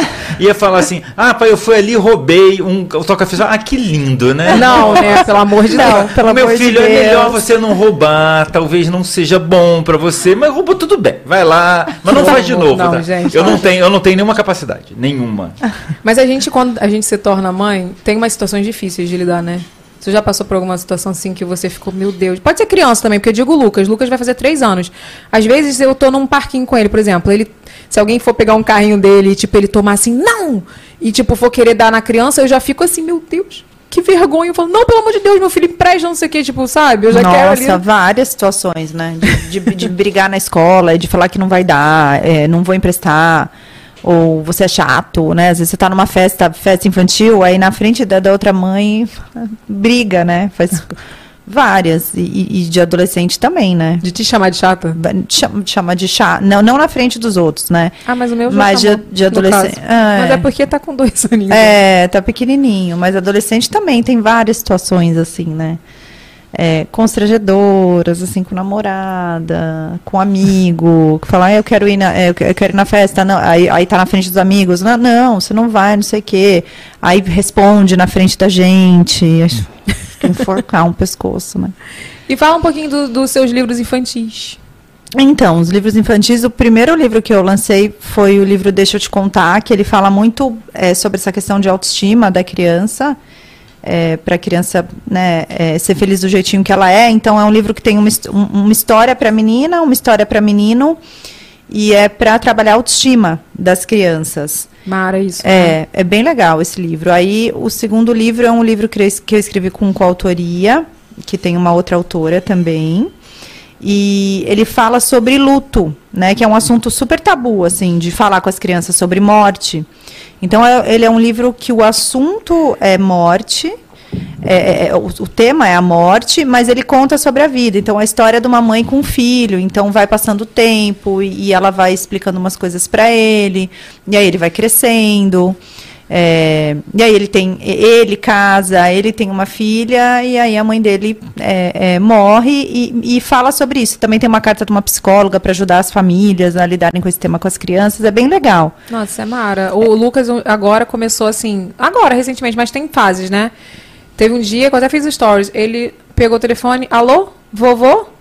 Ligou pro meu pai, tipo assim, aí como que, sabe? eu Oh, fiquei, eu fiquei tão assim. Esse livro é bem. Eu vou te mandar um livro desse. É bem legal pra você, pra você ler com ele. Porque Aí eu falo, né? Aquela história que todo mundo fala, ai, vovô tava dodói. Aí ele virou uma estrelinha, aquela história, né? Sim. Mas assim, aí essa semana foi isso de ligar, tem umas duas semanas. E, essa, e outro dia ele falou: esse aqui é o carro da mamãe, esse aqui é do papai, aí esse aqui, ó, eu fui mexer ele, esse aqui é do vovô. Oh, meu Deus. Ai, gente, eu, e não, tipo, não falou pra ninguém, sabe? Aí, tipo, se fosse outra pessoa, já ia falar, meu Deus, ele tá aqui, né? Sim. Mas eu sim. achei, eu fiquei toda emocionada, assim, mas eu achei engraçado que foi uma semana, assim, que ele tava. Foi na semana que completou um ano que meu pai faleceu. E, e ele começou a falar dele. começou a falar do meu pai. Uau, Que coisa, né? que coisa. E Eles assim, a gente não comentou nada com ele. né? Eu, tá, eu tava sensível. É, mas você não falou nada pra, Não pra nada ele. com Mas ele. eles são muito sensitivos, né? Como pode, né? E foi exatamente isso. Uma semana antes ele ligou, falando com meu pai, alô, vovô? Oi, não sei o quê, vamos Oh, assim. Aí depois ele, tipo, falou isso. Esse aqui é do papai, esse é o carro da mamãe, esse aqui é do vovô. Que eles eram bem grudados, né? Você falou Ele bem gostava apegados. muito, muito apegado do meu pai, assim. Ele não falava muito ainda, mas, tipo, ele chamava meu pai, assim, pegava na mãozinha do meu pai, Sim. ficava brincando. Oh, ele não falava, Deus. não falava. É. Tava com um aninho e. Um ano e seis meses, mais ou menos. Sim. E a gente tem esse, esse, esse tabu, né, de falar com eles sobre esse tema. E o livro ele traz isso de uma maneira assim bem leve, assim, colocando os elementos da natureza, né? Então, isso, isso é uma, acho que uma coisa legal, né, para falar para as mães, né? Como falar desse tema? Então, você usa os, os elementos da natureza. Você fala assim, ah, você vai num parque, tem umas folhas no chão, tá vendo essas folhas? Elas eram dessa árvore, elas morreram, porque tudo que é vivo morre, né? Sim. Então, assim, é é um, é um jeito de, de falar de uma maneira leve, mas sem mentira, sabe? Com verdade, porque acho que isso que é o, é o mais importante, né? Você não ficar mentindo, né? Você sempre prezou por isso, assim, na, na educação dos seus filhos? Sim, Com certeza. Eu com também. Ó, certeza. toda terça e quinta eu falo, filho, de manhã, né? Que eu vejo ele até a hora dele ir pra escola, quase meio-dia. Não, até quase 11 horas. Daí eu falo, filho, hoje a mamãe vai estar no estúdio. Mamãe É. não vai estar aqui. Acho- Quando o papai for buscar, vai ser o, ah, o papai e tal. Eu sempre falo. É, eu acho que é muito legal você falar a verdade, porque gera confiança, né? Você sabe que o, o, o Matheus, o meu filho mais velho, ele. A primeira vez que ele perguntou, ele perguntou pra mim, é, mamãe, o que, que é sexo? Ai, meu Deus, quantos anos pra eu me preparar? Nossa, eu acho que ele, eu acho que ele tinha, Evelyn, uns. Uns 12, Ah, tá 11, bom, 12, 12 tá 11, bom. 12, acho que ele perguntou. Aí, e aí, que você fica assim. aí eu falei, porque é isso, eu sempre prezei isso, não de não falar mentira. Eu falei assim: sexo teu é namorar assim, bem juntinho e pelado. Foi a resposta que eu dei pra ele, sabe? Foi rápido Aí ele falou, aí eu falei assim, ah, espero que ele, tipo, não pergunte mais nada. Ele, ah, tá, tá, tá, então. É, sabe, assim, você não precisa falar, né, a Sim. verdade, assim, no sentido. Mas Não, é, não, mas não é verdade, mentira, mas né? sem ser escrachado. Porque eu acho que criança não pode ser precoce. né? É, tipo, exa- invadir muito. Isso, exatamente. Então, acho que e a gente, acho que toda mãe sabe mais ou menos, porque é, independe muito da idade, tem gente que fala isso, né? Mas com quantos anos eu falo isso? Putz, depende. não- não é, a gente sabe do nosso filho mais ou menos, todo mundo sabe do seu filho mais ou menos que ele dá conta de, de, de escutar, Uhum. assim, né? De, de entender, de absorver. Não dá, não dá pra ir. Não dava, pra- eu sabia que não dava pra ir além disso. E ele ficou satisfeito Não, assim, é que com a o filho. resposta. a minha amiga me contou que o filho dela perguntou mais ou menos isso, um dia desses, mas ele tem seis anos. Eu falei, amiga, por favor, compra um livro. Porque tem Não, um livro. é- Eu falei Ah, assim, tem compra um livro. livros. Eu falei, amiga, compra um livro. Porque eu não sei se de repente algum coleguinha tem outra educação, já pode ter Sim. ouvido outra coisa. E aí você tem que estar preparada pra tu falar. Eu falei, o que, que tu falou? Ela, amiga, sei lá, amiga, eu nem lembro o que, que eu falei. Eu falei, amiga, tu tem que estar preparada, né? Sim. Aí eu falei, não, cara, eu vou começar a comprar uns livros desses pra eu me programando. Eu lembro que meu pai, assim, lá na minha casa a gente não falava sobre sexo. Uhum. Mas meu pai, sempre que ele queria me dar algum recado, ele comprava um livro. É, não, mas eu acho muito legal, porque tem muitos livros, assim, que falam sobre isso para a linguagem da criança, né? Você procura para a linguagem da, da, da idade da sua criança. Tem várias coisas que podem ajudar. Sim. Então, você vê que legal teu pai. Ele não conseguia falar, mas Não ele, conseguia. poxa, mas ele, mas ele comprava o livro para você Sim. entender, né? Eu lembro, tem lá até hoje, tá? Na casa deles lá. Eu lembro que quando a gente ent- quando a gente ficou menstruada, ele me deu, a gente deu pra gente, né? Um livro que mostrava todo o ciclo menstrual, mostrava Ah, a que questão demais. da- de tudo. É, ovulação, gravidez, tipo assim. Ele não teve a coragem de falar, olha. É se você- assim, é assim, assim, assim, assim. assim, mas tipo, eu lembro muito bem das figuras, mostrava tudo. Então, assim, a partir daquele momento ali, sabe, eu menstruei muito novinha, né? Então, assim. Quantos é anos que- você tinha? Nove. Nossa, super novinho mesmo. É, porque eu sofri abuso na infância, né? Então foi muito precoce. Caramba. Tanto que eu menstruei, e aí eu, eu menstruei, fiquei acho que em alguns meses menstruando, e quando eu comecei a. Assim, passar aquele, aquele ciclo, eu Sim. parei de menstruar e voltei a menstruar depois. Caramba. Foi precoce, assim. Mas meu pai deu o livro. Aí o livro eu lembro do livro. Tinha as figuras todas, falava de gravidez. Ou seja, agora você pode engravidar. E, e Então, assim, e tomar grava, não grava as Grava. figuras? Você grava. Eu lembro que, que um livro que eu, eu li, assim, sobre. Eu não, não sei se você viu, esse- você já, já viu esse livro, que falava sobre. Explicava, aí como você chega no mundo. Eram dois, dois bonequinhos, era, era um desenho, assim. E eu lembro das coisas, assim, e de entendendo as coisas de uma. É isso, né? Porque o livro ele te dá da maneira que você, com aquela idade, você pode entender. Sim. Então, e eu lembro, e, e ajuda demais, ajuda demais. Então, acho que, e acho que esse é um recado para os pais, né? Que se eles não, não dão conta de falar, é, Deu um livro. dê um livro. dê Quando um a minha livro. irmã engravidou muito nova, né? Com 14 anos. Lá em casa, olha, foi só. É uma, uma sucessão de eventos lá em casa, eu percebi agora. Animado, né? Bem animado. Bem, né? Com emoção ou sem emoção a vida. Com bastante emoção. E eu lembro que meu pai deu um livro de. Não sei se ela vai lembrar. Ela deu um livro que falava sobre a questão de, de maternidade e tal. E explicava tudo. Ele ajudava muito, ele, mas ele não tinha essa abertura para falar tanto. Sim. Até melhorou quando a minha, a minha irmã engravidou, ele ficou mais aberto a conversar. Mas ele dava o livro. Ai, que bom. Eu que quero bom. ser essa mãe, mas eu quero conversar também. Não quero ser É. essa mãe presa, não. Eu quero É. falar. E eu acho que é legal isso, né? A gente sempre dá um passo na frente, assim. Eu lembro que a minha mãe, ela, ela falava, assim, ela era muito aberta comigo. Eu lembro que ela eh, me levou no ginecologista quando eu pedi tudo, mas eu, eu, e eu sou muito grata a ela. Mas, assim, eu tento com o Matheus, sabe, dar um passo na frente. Tem gente que fala assim pra mim também, mas como que você, você tem dois meninos, como que você fala de sexo? Eu falo, gente, como que eu não falo de sexo com meus filhos, Não, né? tem Não tem que nada falar. a ver isso, porque que é menino, porque que é menina, você tem que falar sobre o Sim. assunto, né?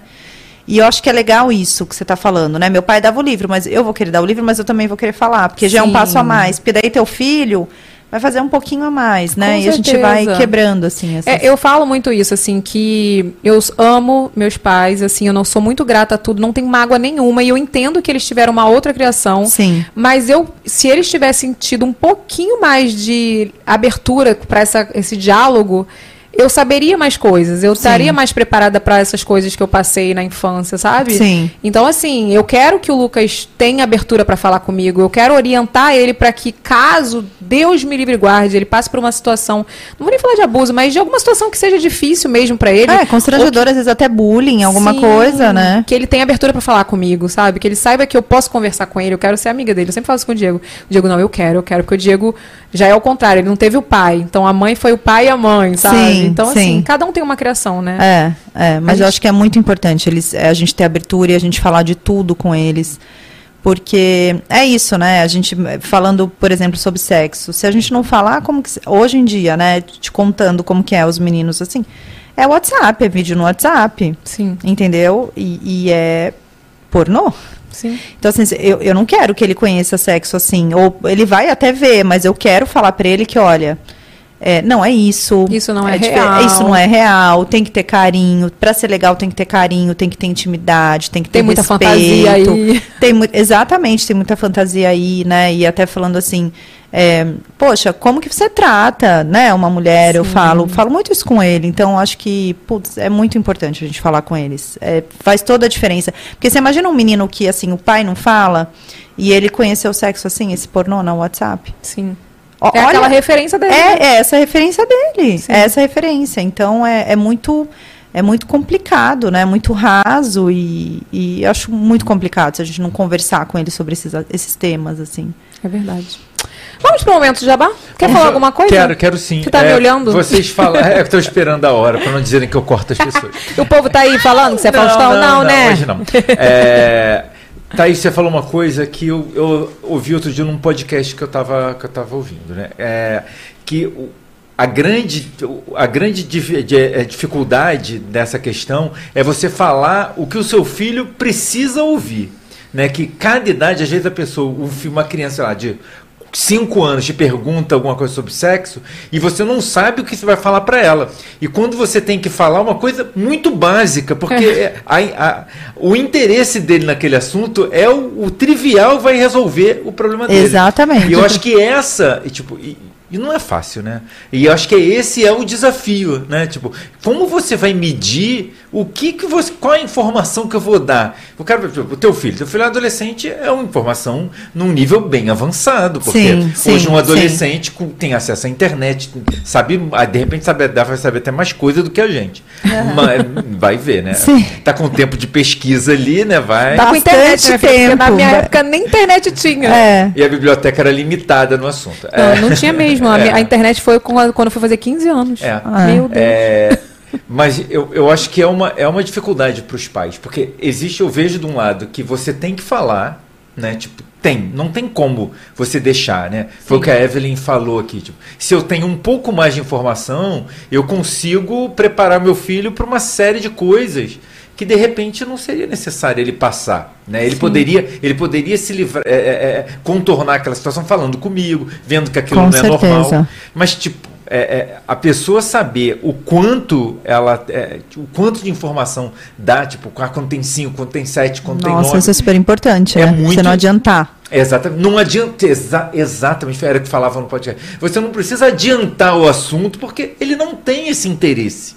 Né? O interesse não está ali. Ele quer uma informação muito Foi tu que me simples. falou alguma coisa disso. Eu não acho que a foi? gente conversou sobre A gente isso. conversou sobre Eu isso. É, é. Que, tipo assim, a criança fez uma pergunta que a mãe ficou desconcertada, né? E dando uma, uma mega resposta elaborada. É, não, ela, tem, ela nem pensou. Ela pensou o que, que ela ia falar, mas Sim. eu acho que ela falou, tipo, uma coisa muito simples. Aí a criança, tá bom.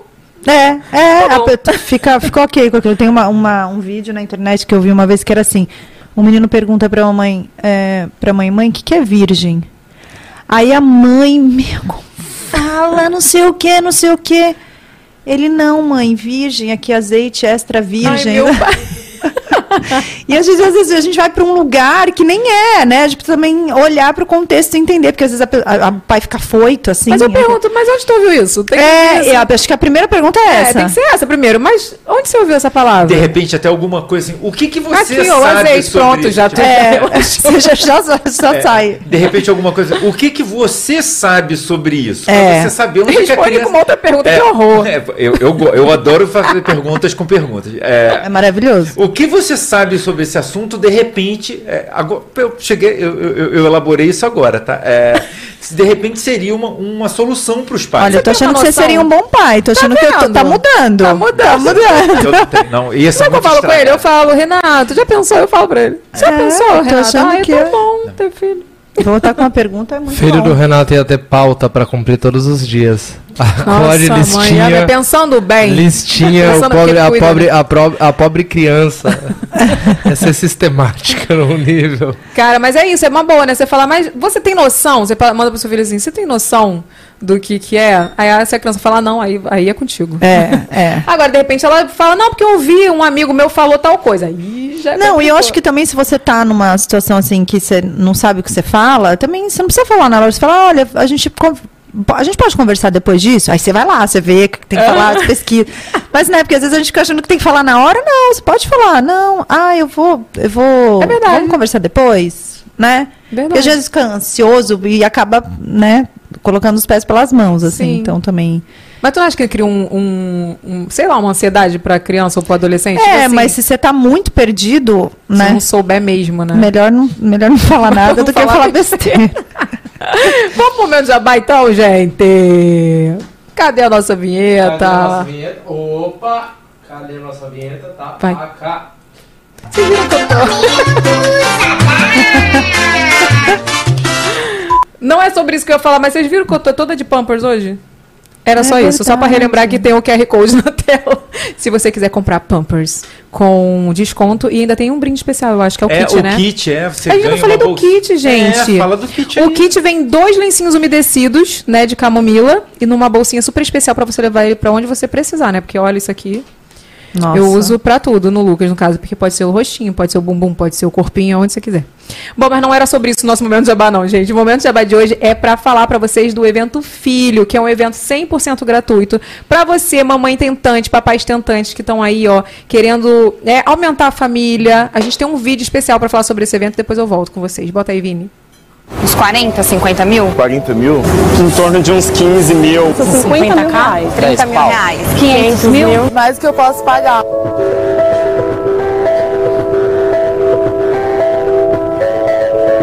Filme, novela? Internet e novela, Eu já li alguma coisa na internet. revistas, né? Fátima Bernardes. Você que sonha em se tornar pai ou mãe já deve ter pesquisado e encontrado uma avalanche de informações sobre fertilização in vitro. Tudo isso pode fazer com que o sonho pareça ser algo distante. Pensando nisso, a Sociedade Brasileira de Reprodução Humana quer te convidar para um evento único: o Filho. O Filho aproximará você, a médicos e embriologistas, para uma conversa simples e direta sobre fertilização in vitro, esclarecer suas dúvidas e acabar com todos os mitos. Família pode ser alcançado com informações corretas. Laço familiar é direito de todo ser humano. Orgulhe-se. Gente, vocês Nossa, sabem, vocês sabem que eu, né, travei uma luta aí pra engravidar, porque perdi minhas duas trompas, e o Lucas veio através de FIV, né? Então, assim, tem muitas dúvidas, o tratamento, ele é um tratamento que requer, né, toda uma preparação, além dele ser muito caro aqui no Brasil. Então, assim, se você tem dúvidas sobre fertilização in vitro, sobre infertilidade, né, se você tem dúvida, esse evento é pra você. E você pode participar dele online, porque ele vai ser online, 100% gratuito, ou presencial, se você estiver em Belo Horizonte. Eu vou estar lá, participei da edição não lembro qual foi a edição. Acho que ano retrasado eu participei da, né, do, do evento online. Mas esse ano eu vou estar lá em Belo Horizonte. Vai estar eu, vai estar Diego, vai estar Lucas. E a gente vai estar lá falando com vocês um pouquinho, tirando todas as dúvidas. Então, você entra lá no site, tem no box de informações, né, Renato? Tem, os links estão todos lá e é bom ressaltar, Evelyn, que as vagas são limitadas, então as pessoas têm Verdade. que correr para fazer a inscrição. Então, corre para fazer a sua inscrição e tem que se inscrever para poder participar online também, né? Sim, tem que se inscrever. Então, vai ser transmitido no YouTube, mas só para quem está inscrito. Então, assim, ele é 100% gratuito, não tem que fazer nada, mas você tem que se inscrever e as vagas são limitadas. Corre, porque dia 3 de junho, tá? Dia 3, dia 3 gente? Dia 3? Calma, me, me embolei. É que dia 3 eu viajo, né? eu Não, acho que é é dia dia 4, é me dia perdoe. 4. Dia 3 eu vou pra Belo Horizonte, mas dia 4 estarei lá no evento. Dia 4 de junho. Corre e se inscreve que é 100% gratuito. Beleza, ó. Beleza, Creuza. Falei tudo, Renato? Falou, falou tudo bonitinho. Falei, né? Agora me conta sobre a peça, como que surgiu a ideia, porque, gente, pra quem não sabe, tem uma peça baseada no livro Mãe Fora, da, Fora Caixa. caixa. É. Babado isso, gente. Como que surgiu Sim. essa ideia do nada? Então, na verdade, é, não foi uma ideia minha. Eu estava na minha vidinha, assim, levando meus livros no correio, né? Que eu também vendo os meus próprios livros, tenho meu site e tal. Vida de empreendedora, vocês sabem como que é. E aí, é, eu recebi um e-mail, né? é, é, adaptação para o teatro. Adaptação do livro para o teatro. Aquela coisa que você, né? A hora que você... Não, é pegadinha isso aqui, não é possível. Aí já era o Pablo Sanabio, que ele é ator, mora até aqui pertinho. Ator, idealizador de peças de teatro. Ele já mandou assim, na real, assim, olha, amei seu livro, é, ele, ele, ele adotou uma criança, ele é casado com Marcelo, adotou uma criança, a Manu, e ele ficou sentindo, querendo saber sobre o assunto, sabe? E, com, e começou a ler, acho que os textos no Instagram, e comprou o livro, e aí ele amou um livro e falou, putz, isso aqui dá uma peça, e já falou com a Mia, então quando ele me mandou e-mail, já era falando, já tenho atriz... Já até falou com a atriz. Tudo, tudo. Então, porque foi em fevereiro que ele me mandou esse e-mail. Aí, e a peça estreou em julho aqui no Rio. Então foi muito rápido, assim, né? A gente, ele já, já viu diretora, já viu o roteirista, é, e foi, foi tudo muito rápido e muito intenso, assim. Eu vim para o Rio ver algumas, é, Ensaios. alguns ensaios, que foi muito legal. E é uma coisa assim, é surreal para mim, assim. A peça tem gente que fala assim: "Ah, não, mas você nunca sonhou?". Imagina, eu nu- nunca tive esse sonho de ah, meu livro virar peça. Mas então para mim é um negócio surreal. Então, até hoje, às vezes quando eu vou no teatro, sabe, eu quero que isso se mantenha, porque eu acho que é gostoso isso. Até hoje quando eu vou no teatro, já assisti várias vezes, eu choro. assistir, cara. Ai, você tem que ir para São Paulo. Quando você for para São Paulo, me avisa. Não, eu vou avisar. Mas é que, Que tá agora lá eu em vou, São eu vou Paulo. voltar no mesmo dia. Mas quando eu for pra ficar, eu vou. É final de semana, é sexta, sábado e domingo. Não, eu tenho que ir. Então, se programa para ir no final de semana, porque é uma é, um- é muito legal, assim, todo mundo que vai é um monólogo, né? Com a minha Melo, que ela, a atuação dela é surreal na peça, é linda a atuação dela, todo mundo se sente representada ali. Então, assim, é muito engraçado porque as leitoras vão, ah, será que eu vou com meu marido ou será que eu vou com as minhas amigas? Aí eu falo, não, vê, vê o que você acha. Mas aí se elas vão com as amigas, elas voltam com o marido. Se elas vão com o marido, elas voltam com as amigas, sabe? Então, tem gente que já assistiu três vezes. Já faz um combo, gente. Já leva todo mundo junto. Já É. faz um bondão. entendeu? Exatamente, leva todo mundo junto. É muito gostoso. Todo mundo se identifica. Ai, eu quero muito, Diego. Vamos na peça. vão. Vão sim. E você avisa. sabe, assim, quantas cidades passaram? Teve, teve tour, assim? Ou ficou em São Paulo mesmo? Então, a gente estreou aqui no Rio em 2019. E a gente, Ai, ia, quando, quando o Lucas nasceu. e a gente ia ficar três meses. Eu lembro que eu falei com você assim. Quando a gente se conheceu, né? Porque É, eu ganhei o livro, foi. foi. logo quando eu te segui. É, e eu lembro que eu falei com você, mas você tava ainda muito no, no puerpério, assim. Tava. Eu, eu te tratei bem? Muito bem. Sempre me tratou muito, muito brincando, carinho. É porque, sempre. gente, assim, eu chorava. Eu sabe, eu não sabia nem o que eu tava falando. É. Quando deu uma. Não sei se você lembra que teve uma repercussão lá da questão da amamentação. Que Não, uma- isso eu lembro. Então, gente, eu queria matar um ali, mas tudo bem. só Eu imagino, não, eu imagino. É, mas a gente ficou aqui no Rio, ia ficar três meses, ficamos seis. Caraca. em, em 2019. Aí a gente, em janeiro, estreou em São Paulo. E aí a gente nem estava acreditando, porque o teatro, o te- o teatro lá em São Paulo é 700 lugares. E aí eu lembro que a minha falava, nossa, 700 lugares. Aí tem uns lugares assim em cima, mas dá para ali em cima ficar apagado, né? E aí a gente estava lotando o teatro, plaquinha de esgotado, tudo. Aí entrou a pandemia. Aí a gente fez algumas sessões online, mas para a atriz é muito ruim, né? Online. Porque assim, o teatro é a troca, né? E aí agora a gente fez um tour no começo do ano. A gente foi pra, é, BH, Brasília, João Pessoa, Campinas e Curitiba. E aí agora no, no Dia das Mães é, reestreou em São Paulo. Mas eles, pretendem, tipo. Pretendem ficar um tempo em São Paulo. A gente pretende É, ficar né? um tempo porque tem bastante público Não, em é São muito Paulo, bom, né? cara. É muito bom quando você para, assim. Eu lembro que eu- fiquei no Rio, fiz o Rio, a estreia da minha peça. Sim. Aí depois viajei Brasil, depois voltei pro Rio. Aí fiquei, tipo, no Rio. É, Fiz porque- São Paulo, fiz interior, fiz Minas, fiz tudo mais. Fiz, É, enfim. porque pra- é, é minha su- seu- sua casa, né? Sua É. cidade. Então, e a minha mora público, em né? São Paulo. É, tem público.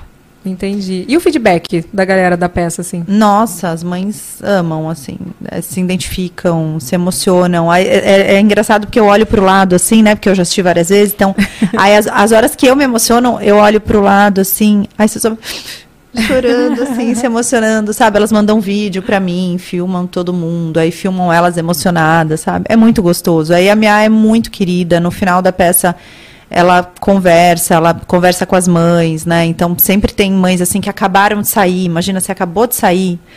E ela até brinca. Foi a primeira saída que ela Primeira saída. Ela até brinca com as mães. Primeira saída, meu, para. Vai... Nossa, eu vou sair pela primeira vez depois que eu tive filho. Vou, vou, vou assistir uma peça de maternidade. Minha filha vai beber, ela fala, sabe, brincando. Mas é muito gostoso lá a interação das mães. Elas desabafam, né? Conversam um pouquinho. Então quem tá em São Paulo aí, ó, tá em cartaz. Tu Tá falou que é sexta, sábado e domingo? Sexta, sábado e domingo. É Olha sexta às. 8, sábado e domingo às 7, no Teatro das Artes do Shopping Eldorado. Ah, é Teatro das Artes, eu fiz peça lá. É? Fiz. É bem legal o teatro, o teatro né? É Muito, lindo muito. aquele teatro, é muito lindo. Muito. Não, e o público de São Paulo também é mar, assim. Sim. Eu amei. sim. E vem cá, você tá lançando um aplicativo. Oi.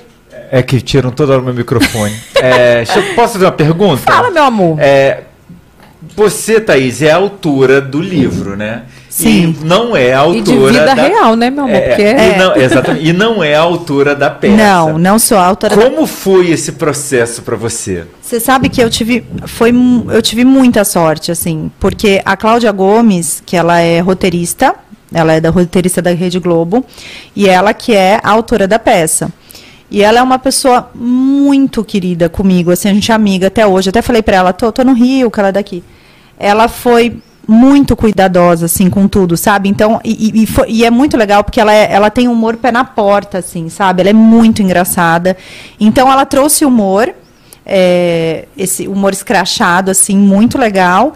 E, e, e ela não tirou, sabe, os trechos do, do livro, né, que tocam, que são importantes. Então, assim, ela fez um trabalho, um primor o trabalho dela. E foi muito louco, assim, porque eu li, ela, ela mandou o, o- o roteiro. Eu li, eu falei, o que, que é isso? Tipo, perfeito o roteiro, sabe? Tem todos os assuntos importantes e ao mesmo tempo tem humor. Então é meio que como a maternidade, né? Que a maternidade é cheia de contradição, né? Então, assim, é, parece um looping, parece que você tá numa montanha russa. Então, uma hora você tá rindo na peça, daqui a pouco você tá chorando. Então, a Cláudia Gomes, ela é, nossa, excelente. não Foi- teve foi- muito esse. Não, graças a Deus foi tudo super bem, assim. É, não teve nada assim, ah, pensar assim, ah, né, porque é inspirado no meu livro. Aí você pensa assim, poxa, é, né, tirar alguma parte que você acha bacana, né? Você- Sim, adaptar, de repente. né? Nada, foi tudo assim, muito, sabe, rolou muito redondinho, muito certinho Deu match. tudo. Deu match todo mundo ali. Tem muitas mães, então a, Clau- a Claudinha, que é roteirista, é mãe, a diretora a Joana é mãe. Ah, isso faz toda a diferença, gente. E- Total. E, e tem, tem, assim, isso que é legal do Mãe Fora da Caixa, como livro, tem textos de leitoras também no livro, não tem textos só meus, né? Então isso é uma marca registrada do Mãe Fora da Caixa também. Não tem só os meus textos no meu Instagram, tem textos de leitoras também. E o livro também. Então a peça também tem isso, né? Porque não é só é, a minha maternidade. Tem um pouquinho da Thaís, tem um pouquinho da Mia, tem um pouquinho da Joana, tem um pouquinho da Cláudia. E tem várias Cláudias pelo mundo, né? Várias Joanas. Então, acho que por isso que todo mundo se identifica, né? Ela fala, ela fala, não é a minha história no começo da peça, mas poderia ser. Poderia ser a sua, a sua, a sua. Porque é aquilo, a gente tem um lugar na maternidade. Tem um texto meu que fala assim: não importa se você mora em Londres ou uma ilha do Pacífico, se é casada ou mãe solo. Tem um lugar que a gente se conecta na maternidade, né? Então, Ai, eu acho que a peça ela tem esse, essa, esse lugar assim e que todo mundo se emociona, que todo mundo sente a simpatia pela outra. Então é muito bacana. Tem algum texto, assim, que você mais ama? Que Ai. você queira compartilhar e falar assim. Anota aí. Ah, e tem to- esse, esse, esse de não importa se você mora em Londres ou do Pacífico, que é do Mãe Fora da Caixa, eu gosto bastante. Mas a gente tem carinho por todos, né? Igual Tem, filho, né? é. Tipo, você, igual livro, assim, tipo, eu falo, né? Não tem como você escolher um. Não, eu recebo muito os Todos seus textos. especiais. Toda hora vem texto. Mãe Fora da Caixa. Toda hora. Ai, que bom Ah, lá do. Instagram Mãe Fora da Caixa. Eu falei, sério? Ela tá lá no podcast. Toda hora alguém me manda. Ai, muito gostoso saber. Mas me fala do app, do aplicativo. Então, o aplicativo, a gente, eu lancei o ano passado. É, é um aplicativo, é meio que um Tinder para mães, assim. Ai, então ele, ele dá match, não, ele dá match assim, de amiga, de você, você ficar amiga. Então, assim, você, você coloca lá se você, o que você gosta de fazer, né? Se você gosta, é, sei lá, se você é garota da cidade, se você gosta de beber vinho, ou se você gosta de praticar atividade física. Então você vai vendo as mães que têm, que são parecidas com você, que, que, que têm os mesmos gostos que o seu, que se moram perto, né? Porque na verdade o aplicativo, a ideia ele veio, porque uma vez eu postei um, te, um eu fiz um post, sempre me perguntavam, tem grupo Mãe Fora da Caixa? Tem... E eu ah, porque tem, antigamente tinha muito fórum, né? Exatamente. E não tinha um grupo Mãe Fora da Caixa. E aí, uma vez, eu, eu coloquei assim: olha, se, é, coloca aqui nesse post, coloca aqui o nome da sua cidade, é, que eu acho que é legal, né? Encontrar Sim. presencialmente, bem antes da pandemia. Meu, o post foi um negócio surreal, assim. Elas começaram a se conectar. Tu vê a carência, né, das mães. Tipo, quero uma amiga mãe. Exatamente. Eu lembro que eu fui no aniversário de um ano do grupo de São Paulo. Elas ficaram mega amigas. Tem grupo em Floripa que elas se encontraram agora.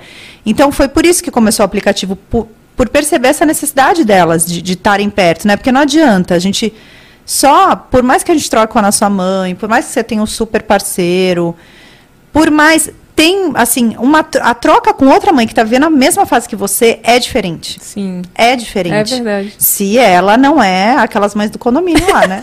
Tadinha, eu falei zoando, gente, sério. Mas é, mas é que eu verdade. falo com a mulher do condomínio, vai todo mundo me odiar. Desculpa, se Evelyn você tá mora no meu condomínio. colecionando, tá colecionando inimigos aí. Não, mentira. Se você é do meu condomínio e tá assistindo aqui, eu não falei mal de vocês. É que eu lembro quando o Lucas era muito bebezinho, tipo assim, seis meses, que era Sim. o auge de não dormir. Tipo, ninguém falava pra É, mim mas assim. no meu condomínio era a mesma coisa. Sabe? Aí depois, olha que engraçado, depois de muito tempo, algumas pessoas que eu lembro, porque, né, eu sou desligada, mas eu não sou esquecida. Eu não sou esquecida também. Mas eu, com a coisa ruim eu não esquecia. Tipo assim, a pessoa falava, nossa, meu filho não dormia. Aí eu lembrava, ah, mas tu não falou que dormia. Ué, mas Porque tem um ela. negócio que eu falei uma vez que mãe tem medo de inveja. Por exemplo, aquela noite que teu filho dorme a noite toda, eu lembro que a minha sogra falava assim: não conta pra ninguém, não. Não conta, porque a pessoa já vai botar olho, a criança vai acordar 80 vezes, porque minha sogra ficava lá em casa, Sim. né? Aí eu falei, vou contar mesmo, não, eu não contava. Aí eu passei a ser a mãe do condomínio. Às vezes me perguntava, ih, dormiu a noite toda. Maravilhoso. Então é maravilhoso. Mentira, acordou 15 vezes. É, é, exatamente. Mas acho que, mas acho que tem isso mesmo, né? A gente tem, eu, eu, as pessoas mais antigas elas acham isso, né? É, mas que é tem, real. Que tem inveja e tal. E a gente fala, não conta, não conta as coisas. Não, não- e essas coisas, não precisa contar ainda, né? Se engravida, Sim. espera. Tem umas Não, coisas, espera pra acho. contar, espera, tal, tal. Mas tem isso na maternidade. Mas ao mesmo tempo também é, é bom a gente falar, né? Com outra mãe, é verdade. Porque assim, Claro. pode até ter a, a- o- A invejosa. a invejosa, mas também tem a que é legal, né? Que vai se abrir, Tem. que vai ser sua amiga. Então acho que a gente tem que estar aberta para isso. Aí o aplicativo meio que nasceu disso, desses posts. É tipo uma rede Tinder, assim, mal porcamente falando. né? Tipo assim, é Exatamente. uma rede da amizade.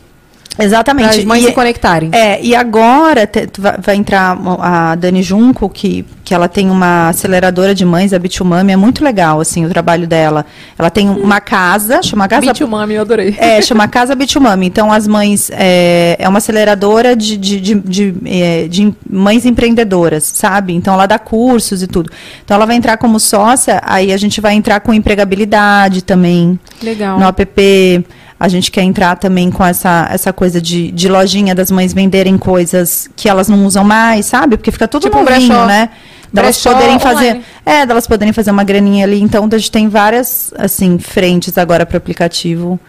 coisas Gente, novas. Qual o nome do assim. app? Já pode baixar. Mãe Fora da Caixa chama. Ah, é, é- é gente, vou gratuito, baixar. é só baixar. Aquela, aí. já quero é só baixar. baixar. Evelyn vai configurar assim pra ela. O que, que você gosta de fazer? Ela vai colocar dormir. Não, meu pai, olha só, meu pai acreditava tanto nesse negócio de falar as coisas, não é só minha sogra, não. Eu lembro que uma vez eu fiz um stories cantando Nunca mais eu vou dormir. Aquela música. Meu pai, não canta isso. Você está declarando isso, apaga. Apaga, A, porque pa- você está a- a palavra tem poder, Tem né? poder, você tem que cantar, vou dormir, vou dormir. Vou tipo dormir assim. muito.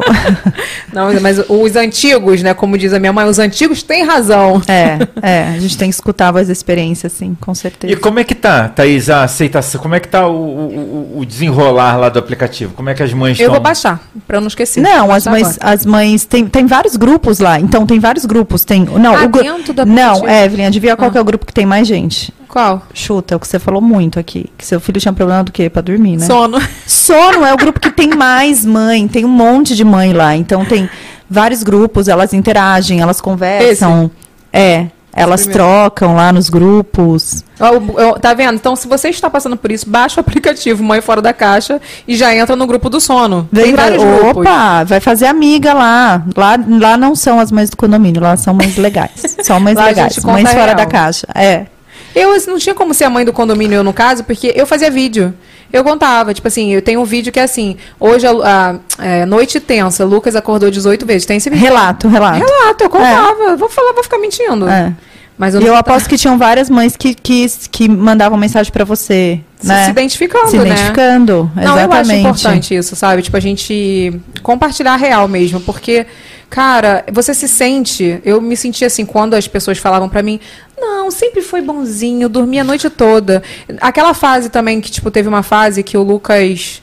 Ele dormia bem, Aham. mas aí tinha alguma coisa que. Sabe que tinha que ajustar na rotina? Tipo assim, a mamadeira da noite, da, da, da meia-noite. Aí, às vezes, aquela mamadeira da noite, se eu não desse, ele acordava com fome às três da manhã e não dormia Sim, mais. Sim. Todo, não, meu filho mama seis e meia, só acorda nove e meia da, do outro dia. É. Cara, só meu filho sente fome à noite, só meu filho.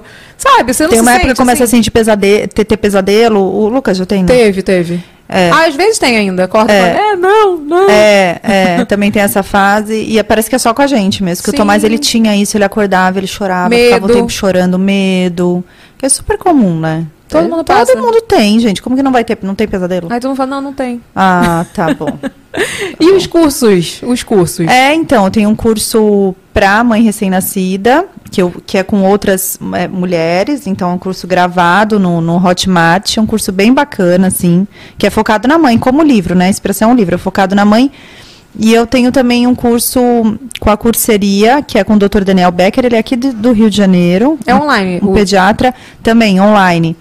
E é bem legal, porque não é não é com regra, sabe? É meio que um farol, assim. Pra, não é assim, tem que ser assim, tem que ser assado. Sim, É meio uma conversa minha e dele que vai direcionando, assim, os pais, né?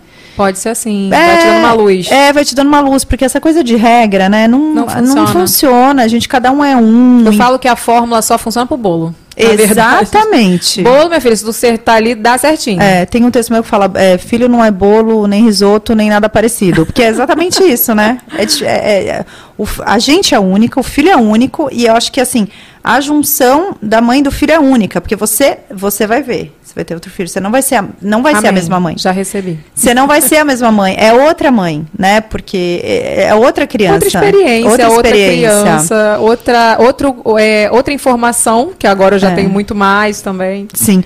E aí, quando você você engravidar, vou te dar o meu que o meu terceiro livro infantil chama agora Seu Irmão Mais Velho, que fala sobre Ah. esse momento, assim, da chegada de outro bebê na família.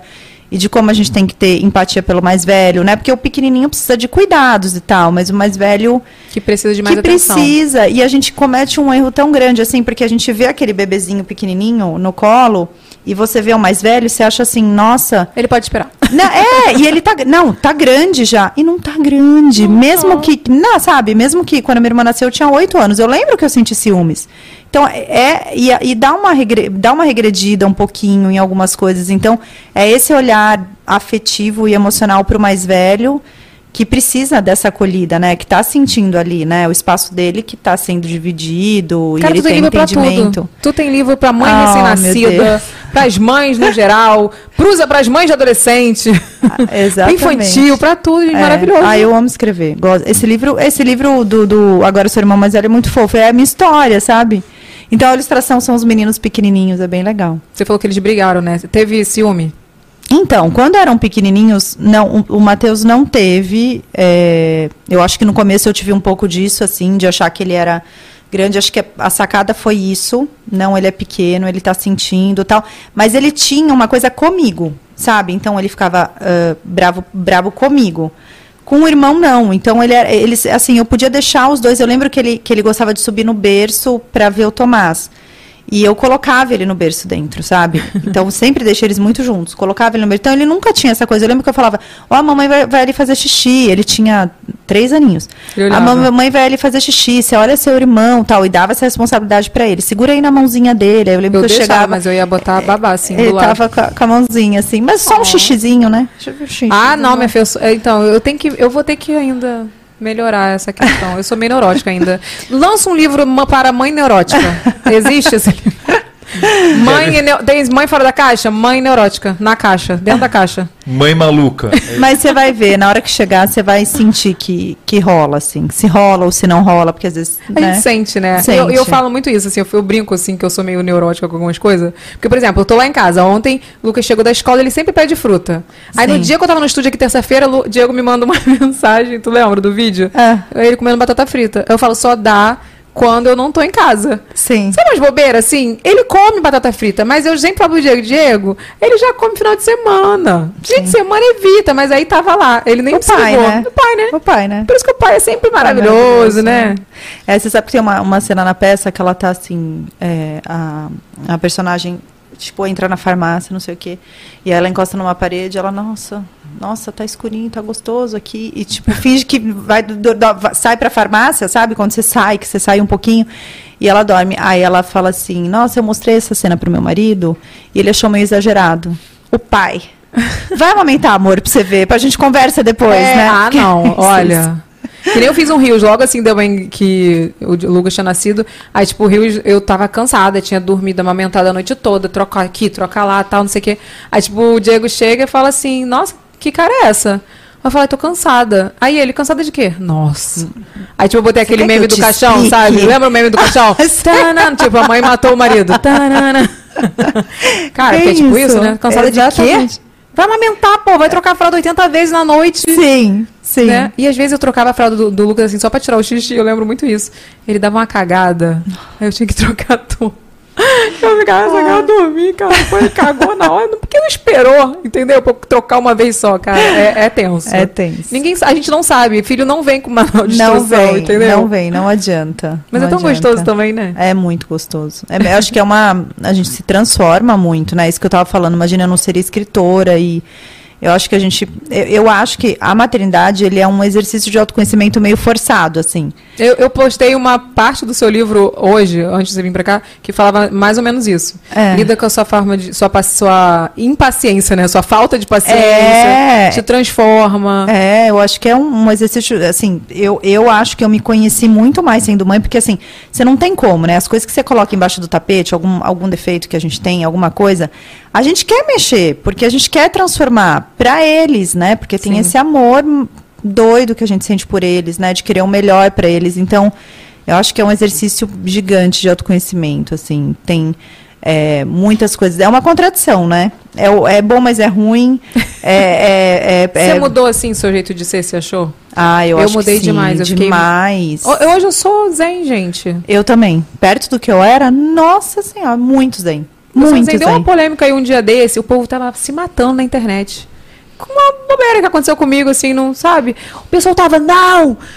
Cara, não sei o que, tipo, brigando, Defendendo, defendendo, brigando. achei mara. Você tipo, tava ótima. Mas eu tava. Não fiquei em nenhum momento. E, e, assim, minhas amigas que já me conhecem lá de trás, que eu era mais Sim. explosiva e tal. Fala a verdade, tu não ficou chateada? Eu não. Pode perguntar pro Renato. Renato estava comigo, do meu lado. Eu falo, Renato, eu tava chateado? Renato, não, zero. Tipo assim, eu me tornei uma pessoa mais. Eu me tornei uma pessoa melhor. É. Sabe, assim, uma pessoa mais zen. Tipo, hoje em dia, pra poder eh, me tirar do sério, olha, tem que ser uma coisa muito assim. A, a coisa de trabalho não, porque essa coisa de trabalho é estresse mesmo. Sim, assim. sim. Mas assim, essas, esses fatos. Essas assim, coisinhas, né, pequenas. Fica, Mentira. fica pequeno, né? Fica pequeno, porque assim, é- acho que é tanta coisa que a gente passa na maternidade ali que você amadurece, eu acho. É É. é um amadurecimento muito rápido também. É, eu acho que a gente fica mais corajosa de alguma maneira. E a gente também. Eu acho que uma coisa que eu sinto é. É, eu não tenho mais medo, sabe, de fazer as coisas antes que vão achar que achem, sabe? Eu acho que a gente fica corajosa nesse sentido, assim, de, de, de- de autoestima, de. Meu, eu De vou fazer, eu quero, exatamente, de falar não. E é Falar tão não. importante a gente aprender a falar não, né? Para as coisas que a gente não quer. E você não precisa. A gente tem uma, uma ideia de que você vai ser grossa se você falar não. Não. Você vai simplesmente estar respeitando o que você quer. Sim, de se explicar. Sabia? Sim. Tipo assim, antigamente eu tinha uma necessidade de explicar algumas coisas, assim, que eu era questionada, assim. Hoje em dia eu, tipo, não, não preciso explicar isso, sabe? A pessoa pode entender, eu tô falando de círculos, não tô nem falando de internet, não, porque a internet ainda tem uma cobrança a mais. É. Tô falando de vida mesmo. De vida. Às vezes, pô, sei lá, não fui em tal aniversário. de alguém num sábado. Porque eu estava trabalhando. Eu sei, né? Que eu estava trabalhando, fazendo minhas coisas tal. E eu não pude ir. Dei a minha desculpa, entre aspas, falei, olha, eu não vou poder ir, vou estar trabalhando, tal, não sei o quê. E a pessoa ficou chateada porque no domingo eu fui em outro aniversário, um exemplo. Entendeu? Porque domingo eu tava livre. Eu já tinha trabalhado no sábado. Sim. Aí, tipo, às vezes a pessoa vem, tipo, joga uma piada, nem fala, porque se ela falar, aí eu vou falar também, né? Tipo assim, Sim, aí eu já vou falar. Mas, tipo assim, a pessoa joga uma piada, eu, tipo, fiz que nem ouvi a piada. Ah, é. É. É.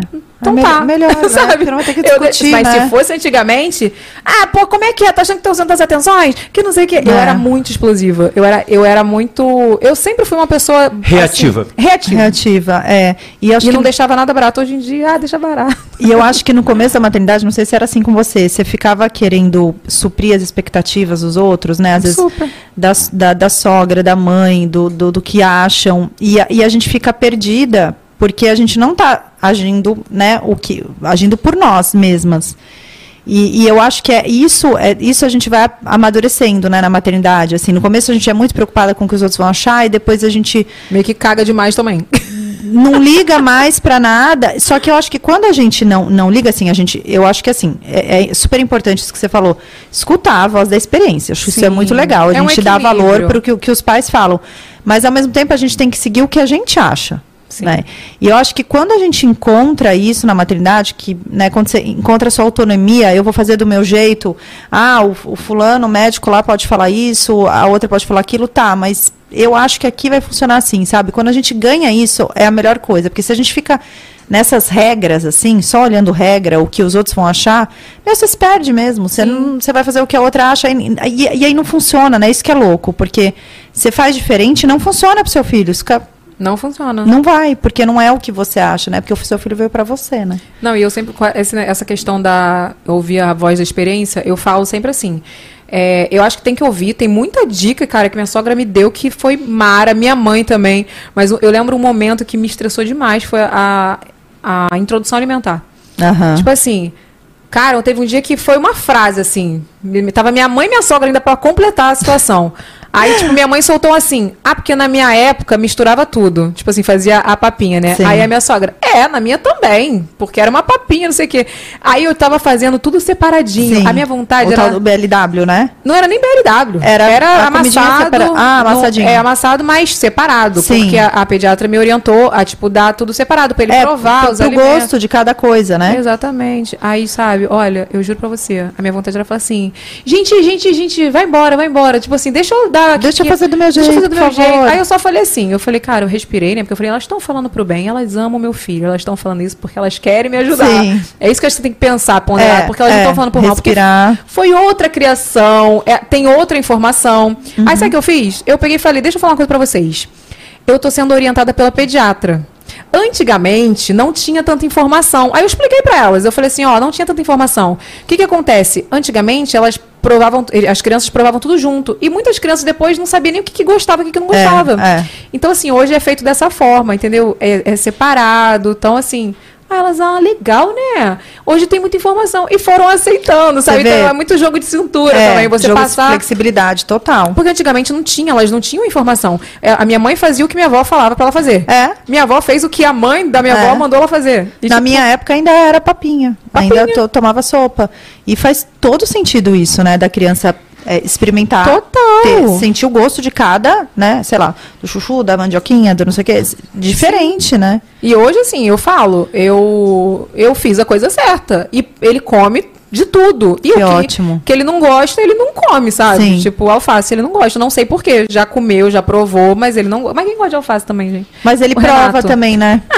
Mas ele prova. Mas eu lembro também que uma vez eu fui dar beterraba pra ele, aí ele fez um, um sabe assim, porque tem muita cara feia, né, na Sim, introdução. Aí sim. minha sogra falou, hum, ele não gosta de beterraba não. Aí eu falei, ele gosta sim, ele gosta, ele vai gostar, deixa eu provar, não é só uma vez, tem que testar várias vezes.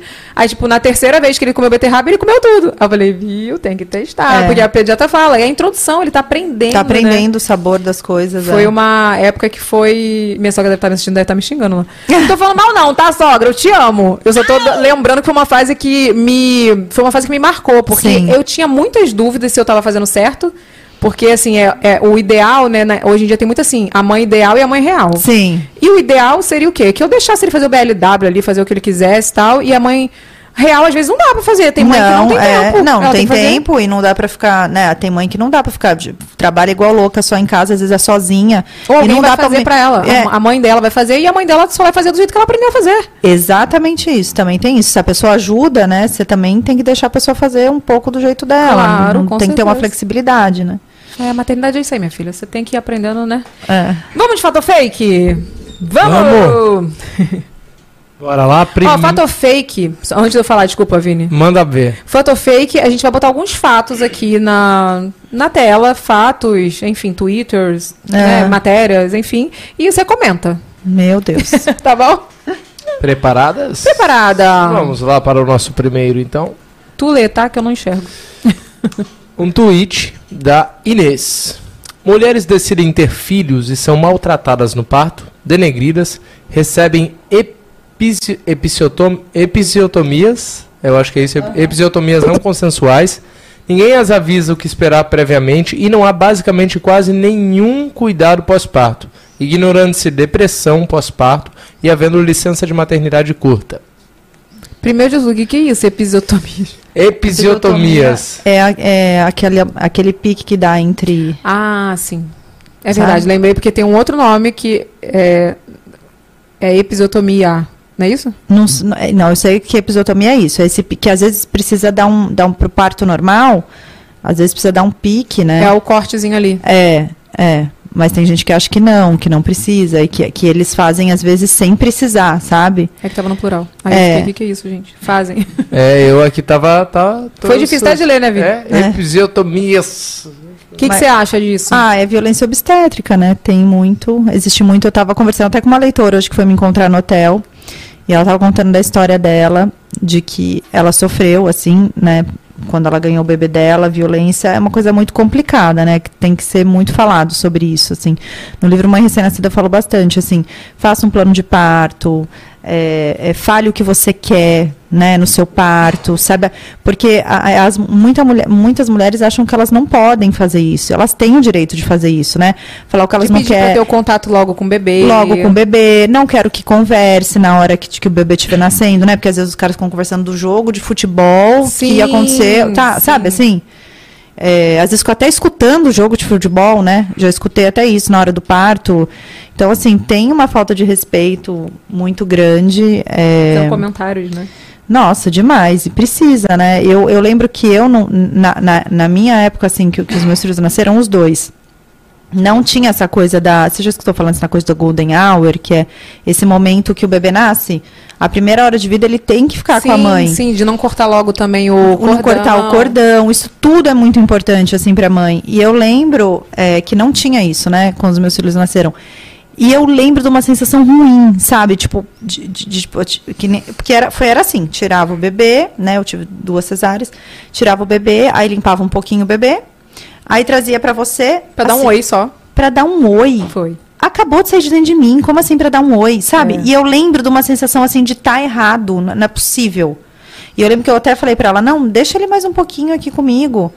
Ai, mais um pouquinho só, sabe? Essas, essas coisas, essas Regra, regras regra. do hospital. Uhum. E eu lembro dessa sensação ruim, assim, muito ruim. E, e, e, e eu fui ver eh, três horas depois. E já estava diferente, né? Porque nasce inchadinho Sim, e me deu um muito. estranhamento, assim, sabe? Me deu um, meio um negócio. Nossa, será que é ele mesmo? Será? E é, é muito ruim. Então, isso tudo é muito importante. A mulher saber que ela tem direito de ficar com o bebê, né? É, essa primeira hora de vida, né, que, é, que é importante para os dois, né? O bebê, né? Ficar ali pertinho, sentir o calor da mãe e tudo. Não precisa de incubadora, se não vai, se não tem que ir para UTI, não precisa de incubadora. O corpo da mãe já esquenta o bebê ali.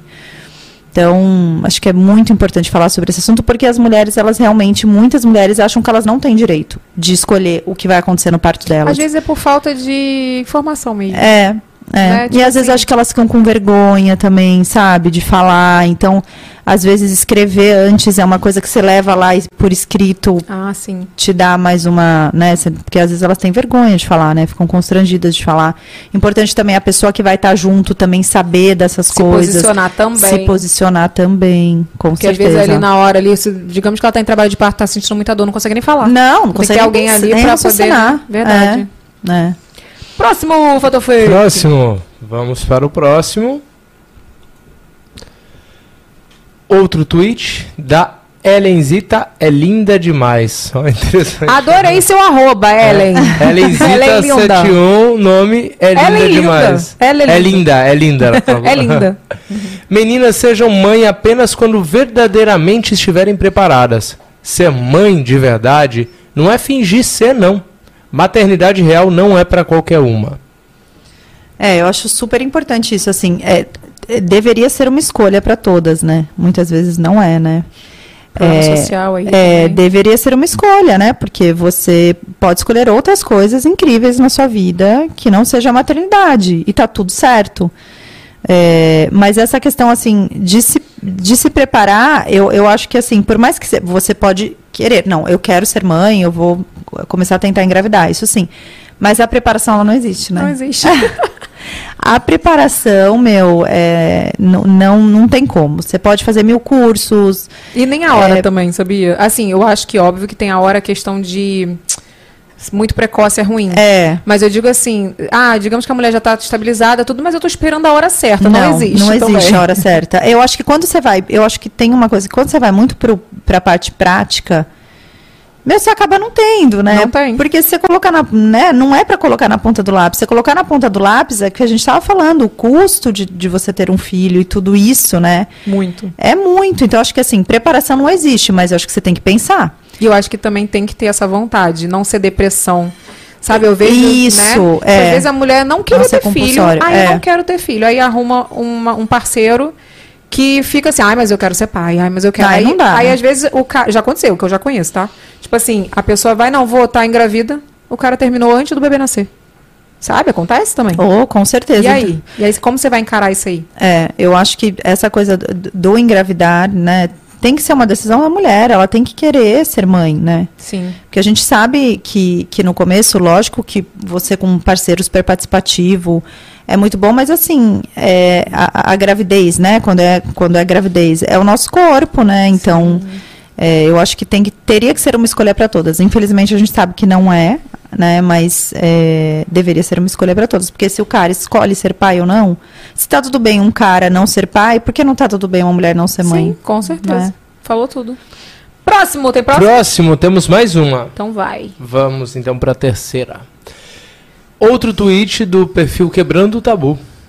Poderíamos estar debatendo a expansão da proteção social para trabalhadores de aplicativos e outros autônomos, licença paternidade estendida, jornada de trabalho com menos horas semanais. Mas na realidade, Câmara aprova programa de emprego sem carteira de trabalho por R$ 5,51 a hora. Olha o erro de foco aí. É, eu acho que essa, essa coisa da licença paternidade é um absurdo, né?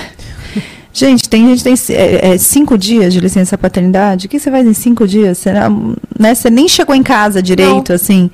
Então, você sabe que eu tenho um primo que ele mora na, na Europa. é, acho que é Bratislava que ele mora. Não, é tão difícil o lugar que eu nem sei. Mas ele estava contando para mim que lá no- nesse país, é, a, a mulher tem seis meses e o homem tem seis meses. E eles podem Olha, aí sim. Aí vi vantagem. não é? E eles podem, e eles podem, assim, decidir como eles dividem esse tempo, sabe? Geralmente a mulher fica os primeiros seis meses, o cara fica os outros, é, os, os outros seis meses, e aí a criança já está com um ano, pensa. Sim. Então, e, e o país faz isso porque eles acreditam, assim, que é, você- eles economizam com essa questão de, de creche, né? De isso, ter uma economia grande nessa questão de creche. E eles, estudos dizem que é, crianças que são cuidadas, assim, pelos pais de bebezinhos têm menos problemas psicológicos no futuro, sabe? Poxa, tem todo É um um negócio- estudo, né? tem. Não é nada assim, tipo. É. Então, acho que, nossa, esse negócio de, de, patern- de não ter licença paternidade é terrível, né? É como assim, o mercado é loucura. A gente fala isso na peça do mercado de trabalho. É, ele- é, é, falam que a gente é super heroína, que a gente é o máximo, as mulheres. Aí o mercado de trabalho faz o que com as mães? Exclui, né? O mercado de trabalho, assim, as empresas. É, acho que já melhorou um pouco, mas muito pouco, Não, né? mas ainda tem muito. Ainda tem muito. Muitos casos de, tipo, que de demissão mesmo. de É, tudo. é, e ninguém e quando o cara é pai, ninguém quer, né, ninguém pergunta numa entrevista de emprego pro cara assim, o que, que você vai fazer com seus filhos se eles ficarem doentes? Perguntam pra mãe, né? Não pro pai, deveriam perguntar pro pai também, né? Não, e, e não é uma pergunta que fazem pro, pra, pro cara, eu acho. Exatamente, Tipo assim, você é pai, não fazem. Você tem filhos? É, não é. vai mudar a vida dele, né? Tipo, no É. trabalho. É. Muito louco. Vem cá, nessa loucura toda aí de mãe, fonoaudióloga, escritora, tudo, você ainda é influenciadora digital. Porque eu sou a sua página bomba. Eu, como eu falei, eu recebo muitos seus textos. Sim. Como que é isso? Ainda arruma tempo pra. É, assim, na, na- no, no Instagram eu posto mais textos, então é uma coisa mais. é, dá para ter uma organização assim, sabe? Então tem quatro posts por semana, dois são de leitoras, dois são meus. Eu divido um pouquinho da minha vida, assim, não, não, é- não é que eu divido muito, então é uma coisa mais. É, é me- meio que um livro digital ali, né? Sim. Mãe fora da caixa. Então, tem essa questão toda. é, faço publicidade, sim, mas eu não faço muita publicidade. Então, não é uma coisa que me demanda tanto, sabe? O que me demanda mais é, é- é- é a escrita. Escrever, e escrever dois textos por semana. Você vai adquirindo prática, né? Sim. É tranquilo, assim. Então, res- o que é mais demanda é responder, né? Os directs, as mães, as mães recém-nascidas que estão com alguma questão Que e tal. te bombardear. É, isso tem bastante. Então, assim, meu tempo é mais é mais voltado para isso, porque eu acho que o que me daria mais tempo, essa coisa dos stories, elas demandam muito tempo, né? Muito. Então eu não tenho tanto essa demanda. Minha demanda é mais de escrever os textos, assim, e de anunciar que tem texto novo e tal. Sim. É, mas aí o meu foco fica nisso, de conversar com elas e, e de dar uma atenção e que eu acho que é super importante, faz parte do meu trabalho. Com certeza. E tu, tu lida com hate ou não? Assim, de julgamento de outras mães? Olha, bem pouco, bem De- pouco. Talvez alguém ler um texto seu e falar, não é bem assim. Já aconteceu? É, tem também. Eu falar também a sua opinião. É, Eu, então, e é isso que você está falando. Que no começo eu era mais ah, reativa. E agora eu deixo lá um comentário, fica lá, tá tudo bem, né? Cada um, cada um pensa de um jeito. Então, acho que no começo, para mim, era mais difícil, mas tem pouca. N- Não, tem muita coisa, tem pouca coisa. Mas tem. E tem também. é, também teve uma questão lá, com, mas aí, aí não é com leitora, né? Com outra pessoa que é influenciadora, né? Por exemplo, que eu falo dessas questões da amamentação, defendo muito isso que tem que ser que a escolha é da mulher e tudo, aí vem essas coisas, ai, mas que é um absurdo, É. tá desestimulando, blá, blá, blá. Mas é blá. que eu acho que a pessoa que você teve problema é uma pessoa que eu tive problema. É, não é a mesma pessoa? foi. Eu lembro que a gente uma outra conversou na pessoa veio- época. Exatamente. A, a pessoa que veio aqui Vixe, mas teve essa com a mesma pessoa aí pessoa, é- Vini. É. Ela acredita? caça, né? Ela Nossa, caça. caça, dá uma caçadinha. E é aquilo, gente, Ó cada céus. um, eu sempre falo isso, cada um oferece o que tá dentro dela. Sim. Né? Tipo assim, aí eu fico É. pensando, essa pessoa arrumou problema com três pessoas que já vieram aqui. Tipo, eu, no caso, você e Pensa bem. outra. Então não é uma coisa. E fora as outras que eu conheço também, né? É. Então, assim, o problema tá na gente, tá na pessoa, né? Sim. Mas é, tu lida de boa, né? A maternidade faz isso com a gente. Agora, é, não, agora. No começo era mais difícil, né? No começo, é igual, igual você falou, era mais reativa, ficava assim, mas como assim, né? Aí agora deixa, porque assim, é isso que você falou, é uma, muito uma verdade. A gente tá- já tem tanta coisa para fazer, Sim. sabe? Gastar que- energia. Não, não dá, não dá, né? Não tem, É, é- é o que eu falo, os nossos filhos são mais importantes, né? A nossa família, os leitores e as pessoas que gostam Que do nosso trabalho. Então, né, eu, eu, eu, eu despendo meu tempo com essas pessoas, né? Ou, ou para ajudar em alguma coisa que estão comentando, ou para agradecer uma coisa bonita, uma gentileza que falam. Eu acho que é isso, a gente Sim. vai amadurecendo, né? Não, gente, demais. Eu, Demais. eu vejo a Evelyn antigamente e falo, é, essa era eu mesmo? Sabe, assim, umas coisas E que, que eu bom fazia. que a gente muda, né, Evelyn? Com que a gente, certeza. nossa, é muito maravilhoso. E seus novos projetos que você tem em mente aí? Conta pra gente. Então, eu tô com um projeto com, com uma atriz que eu adoro, a Sabrina Petraglia. É uma atriz é, da Globo. E a gente tá com um projeto de, de filme. Ai, que Então, chique. de um filme mais focado mais é, nessa questão.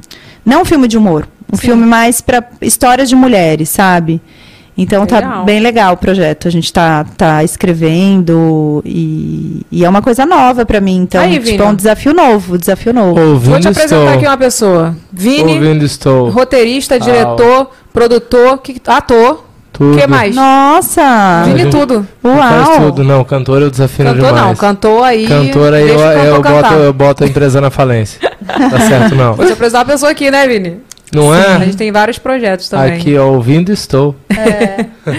E a pergunta de milhões, nossa pergunta de milhões, né, Renato? É. Tá rica? Ah, melhorou bem, né? antes como só fonoaudióloga, né? Agora uma outra profissão melhorou bastante. Fiquei bastante, eu fui assim, um, a minha trajetória assim foi bastante tempo sem ganhar nada, né? Só só escrevendo os textos e tudo. E viver se eu viver só de livro, né? Viver só de livro é uma coisa um pouquinho difícil, não, eu dá não, livros. né? Mas, eu, mas eu amo também, viu? Eu vou Sim. lançar o terceiro. Gostaria de falar pra vocês, livro não dá dinheiro. É. Mas é uma coisa do coração. Eu É. pego meus livros, eu falo, meu filho. É gostoso e é uma coisa assim, e é, um, é, é, é para você mostrar o seu trabalho, né? De alguma maneira você mostra o seu trabalho com o livro, mas tem que ter os outros braços, porque senão, Sim, sim. né? Olha aqui, vou fazer uma, um adendo aqui que a minha irmã botou. Evelyn, pelo amor de Deus, eu não engravidei aos 14, eu engravidei aos 15, ela tá assistindo. Ah! Verdade, ela engravidou Aos com 15. 15. 15 É. anos. E Thaís, você falou uma coisa que é muito importante e que acho que hoje em dia as pessoas esqueceram completamente. Que, em primeiro lugar, você tem que fazer uma coisa que você goste de fazer. Sim. Você não pode ter o foco. Claro que todo mundo precisa pagar boleto, todo mundo tem boleto a pagar. Com certeza. Mas, tipo, que o seu foco não pode ser só o dinheiro. Ah, eu quero. Tipo, a gente recebe muita mensagem aqui, tipo, ah, me ajuda, que eu quero ser influenciador digital. Ah, não sei, eu quero ganhar dinheiro com isso. Não é assim. Que É, é- funciona. é- começa ao contrário, né? Fazer uma coisa que você gosta Com que vai certeza. gerar dinheiro, não é? O, o contrário nunca vai dar certo, nunca, né? gente, nunca. Não tem uma frase que eu nunca vou lembrar a frase, mas trabalhe com o que você ama e você não vai trabalhar. Não tem um negócio desse? Não É, nem um você dia da nunca sua mais vai vida. trabalhar. É. Mas no caso, e foi, e eu entendi o que a Thaís falou, tipo, a escrita, eu vejo muito a escrita como o trabalho do influenciador. Tipo, é, quem escreve, quem tem, tem uma urgência, tem uma necessidade de escrever, né? Tipo, eu, eu adoro escrever. Né? Ultimamente tenho escrito menos porque escrevo milhões de outras coisas que não, Não, eu amo. Eu amo que dar não dicas é de só viagem escrever. no Sim. meu blog, É, é, escrever, é. sabe? Sim. Dar dica. Mas escrever, quando a pessoa gosta, ela tem essa necessidade de escrever. Agora, Dando se- dinheiro ou não. Dan- Exato, nossa, fiz anos e anos sem, sem nenhum dinheiro. Não é? É, e, e eu acho que as pessoas têm que cada vez mais entender isso, que, tipo, que primeiro você faz o que você gosta, Com- que a nossa, sua verdade, a sua verdade vai aparecer ali.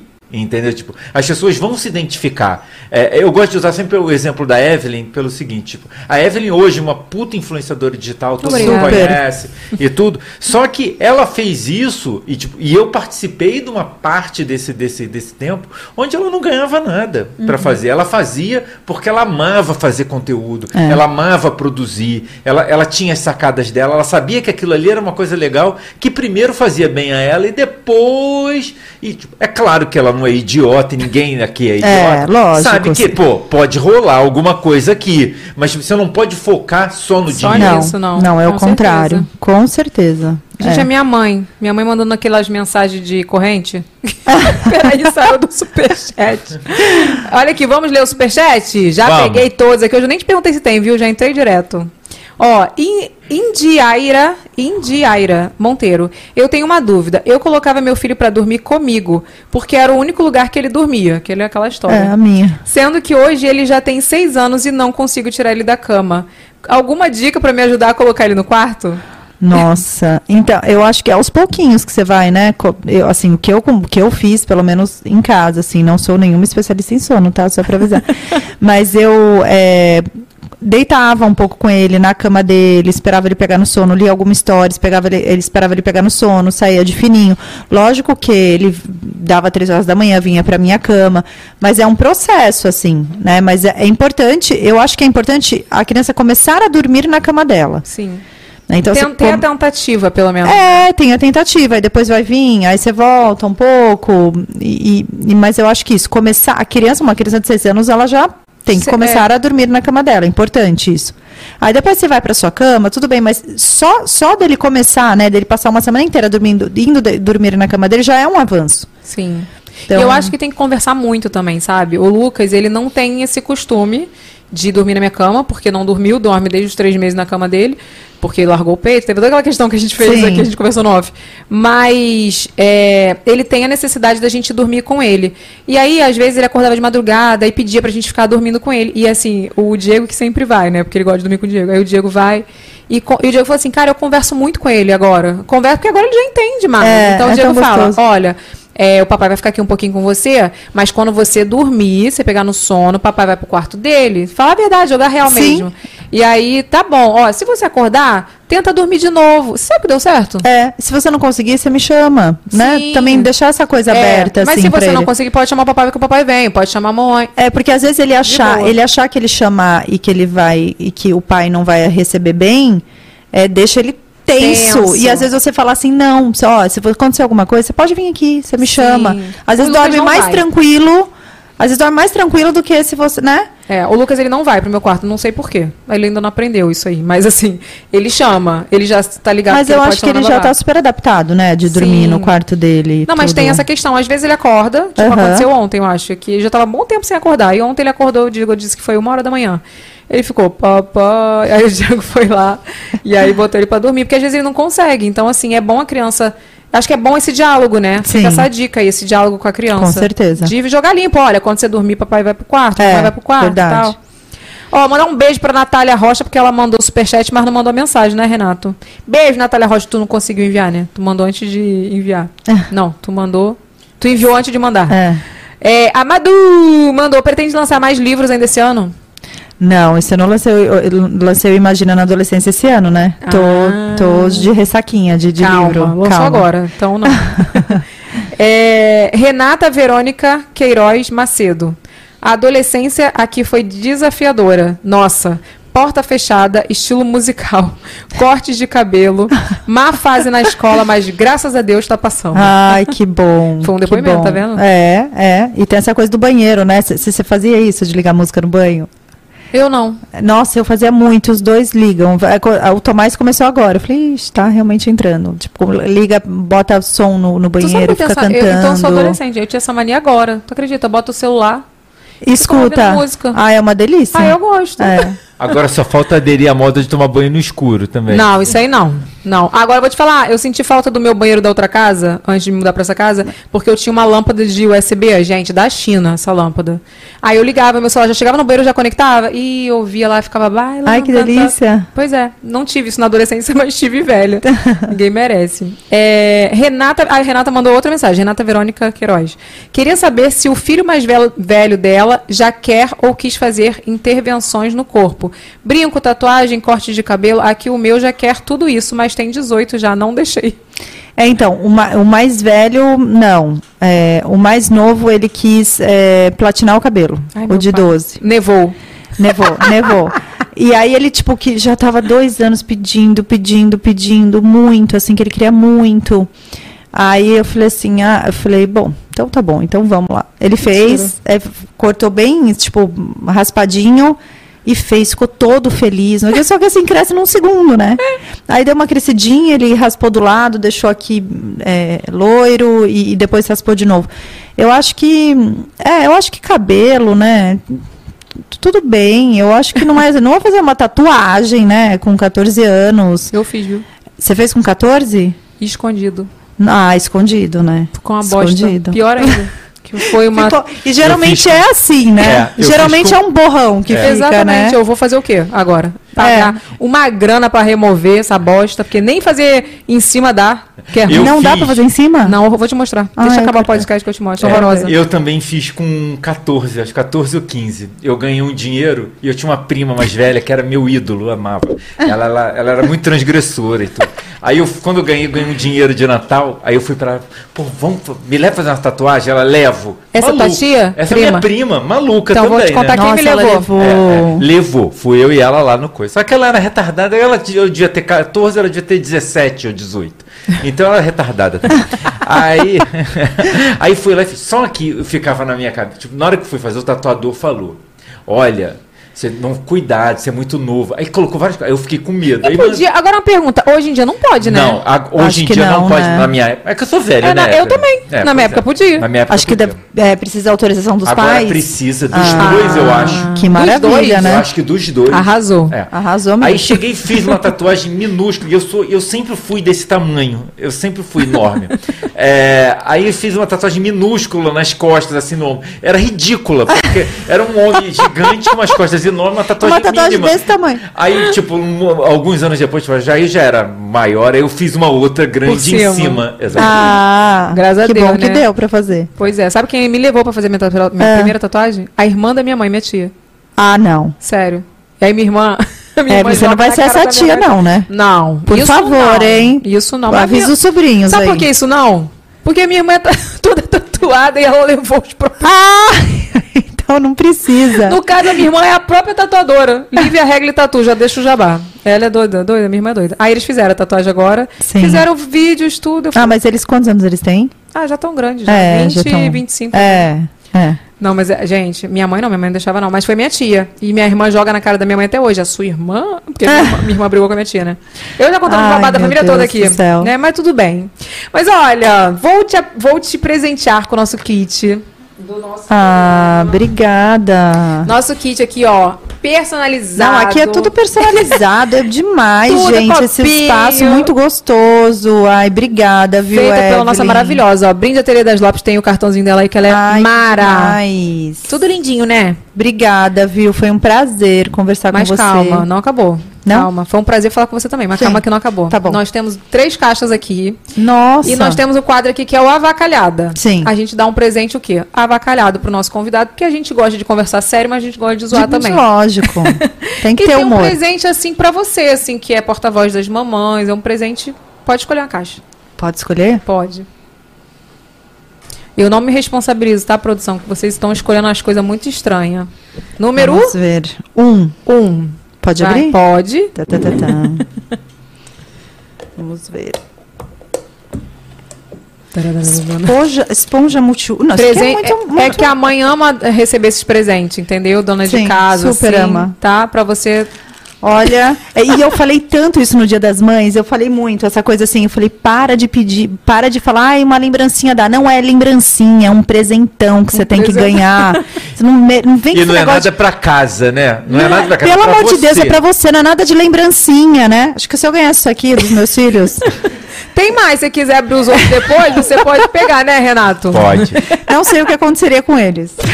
Ai, Não me gente. responsabilizo. Mas olha, eu fiquei muito feliz que você veio. Ai, é uma Amei delícia. bater esse papo de mãe. É tão bom, né? Mãe com mãe falar, trocar experiência. muito gostoso. Desabafar, né? Muito bom. É muito bom. Fiquei muito feliz, porque olha, começou com emoção, mas estamos aqui. E quero que você volte também, pra gente fazer outros temas, né, Vamos, Renato? com De mãe. Sim, é, com certeza. Temas de mãe, temos que voltar. Tem uma mãe, mas mãe é um tema inesgotável. Não, acaba. inesgotável, Não não, acaba- acaba, nunca. Não, acaba nunca, né? Não mesmo. Tem algum recado que eu tenho que dar, Renato? Porque eu tô esquecida. Não, hoje você tá maravilhosa, você deu todos os seus recados lindamente. Ai, gente, que linda. Tá, de estrelinha. Tá vendo? Obrigada, viu, Thaís? Amei Ai, muito obrigada, adorei ter vindo, adorei te conhecer. A gente, né, troca já faz tempo aí. Verdade. Muito legal, muito Amei. gostoso mesmo. E ó, sigam a Thaís, tem o arroba dela lá no box de informações, tem todos os links do- de tudo que a gente falou aqui no programa. E voltamos ao vivo terça que vem. Se você quiser saber os nossos convidados, entra antes, né? Porque a gente só vai postar amanhã. É, ó, ó, entra ó, lá já no tá lá site. no site, já tá no site, já, Ah. já liberei lá. Quem visita nosso site sabe primeiro, vagacast.com.br. Deixa eu te falar uma coisa. Pois Mandaram um recado aqui pra gente, o seguinte, Ah. que você tem que pedir pro pessoal comentar na live. Gente, esqueci. Ai, gente, ó, isso é o povo que sempre sempre assiste. Não esquece de, quando acabar aqui, a gente vai fechar agora o programa live. Fecha o chat, deixa seu comentário, que é muito importante pra gente. A gente quer saber o que você achou, né? Sugestões de convidados e tudo, mas a gente quer saber o que você tá achando do nosso VacaCast. Beleza? Beleza, Creuza. Beijo! Até o próximo programa.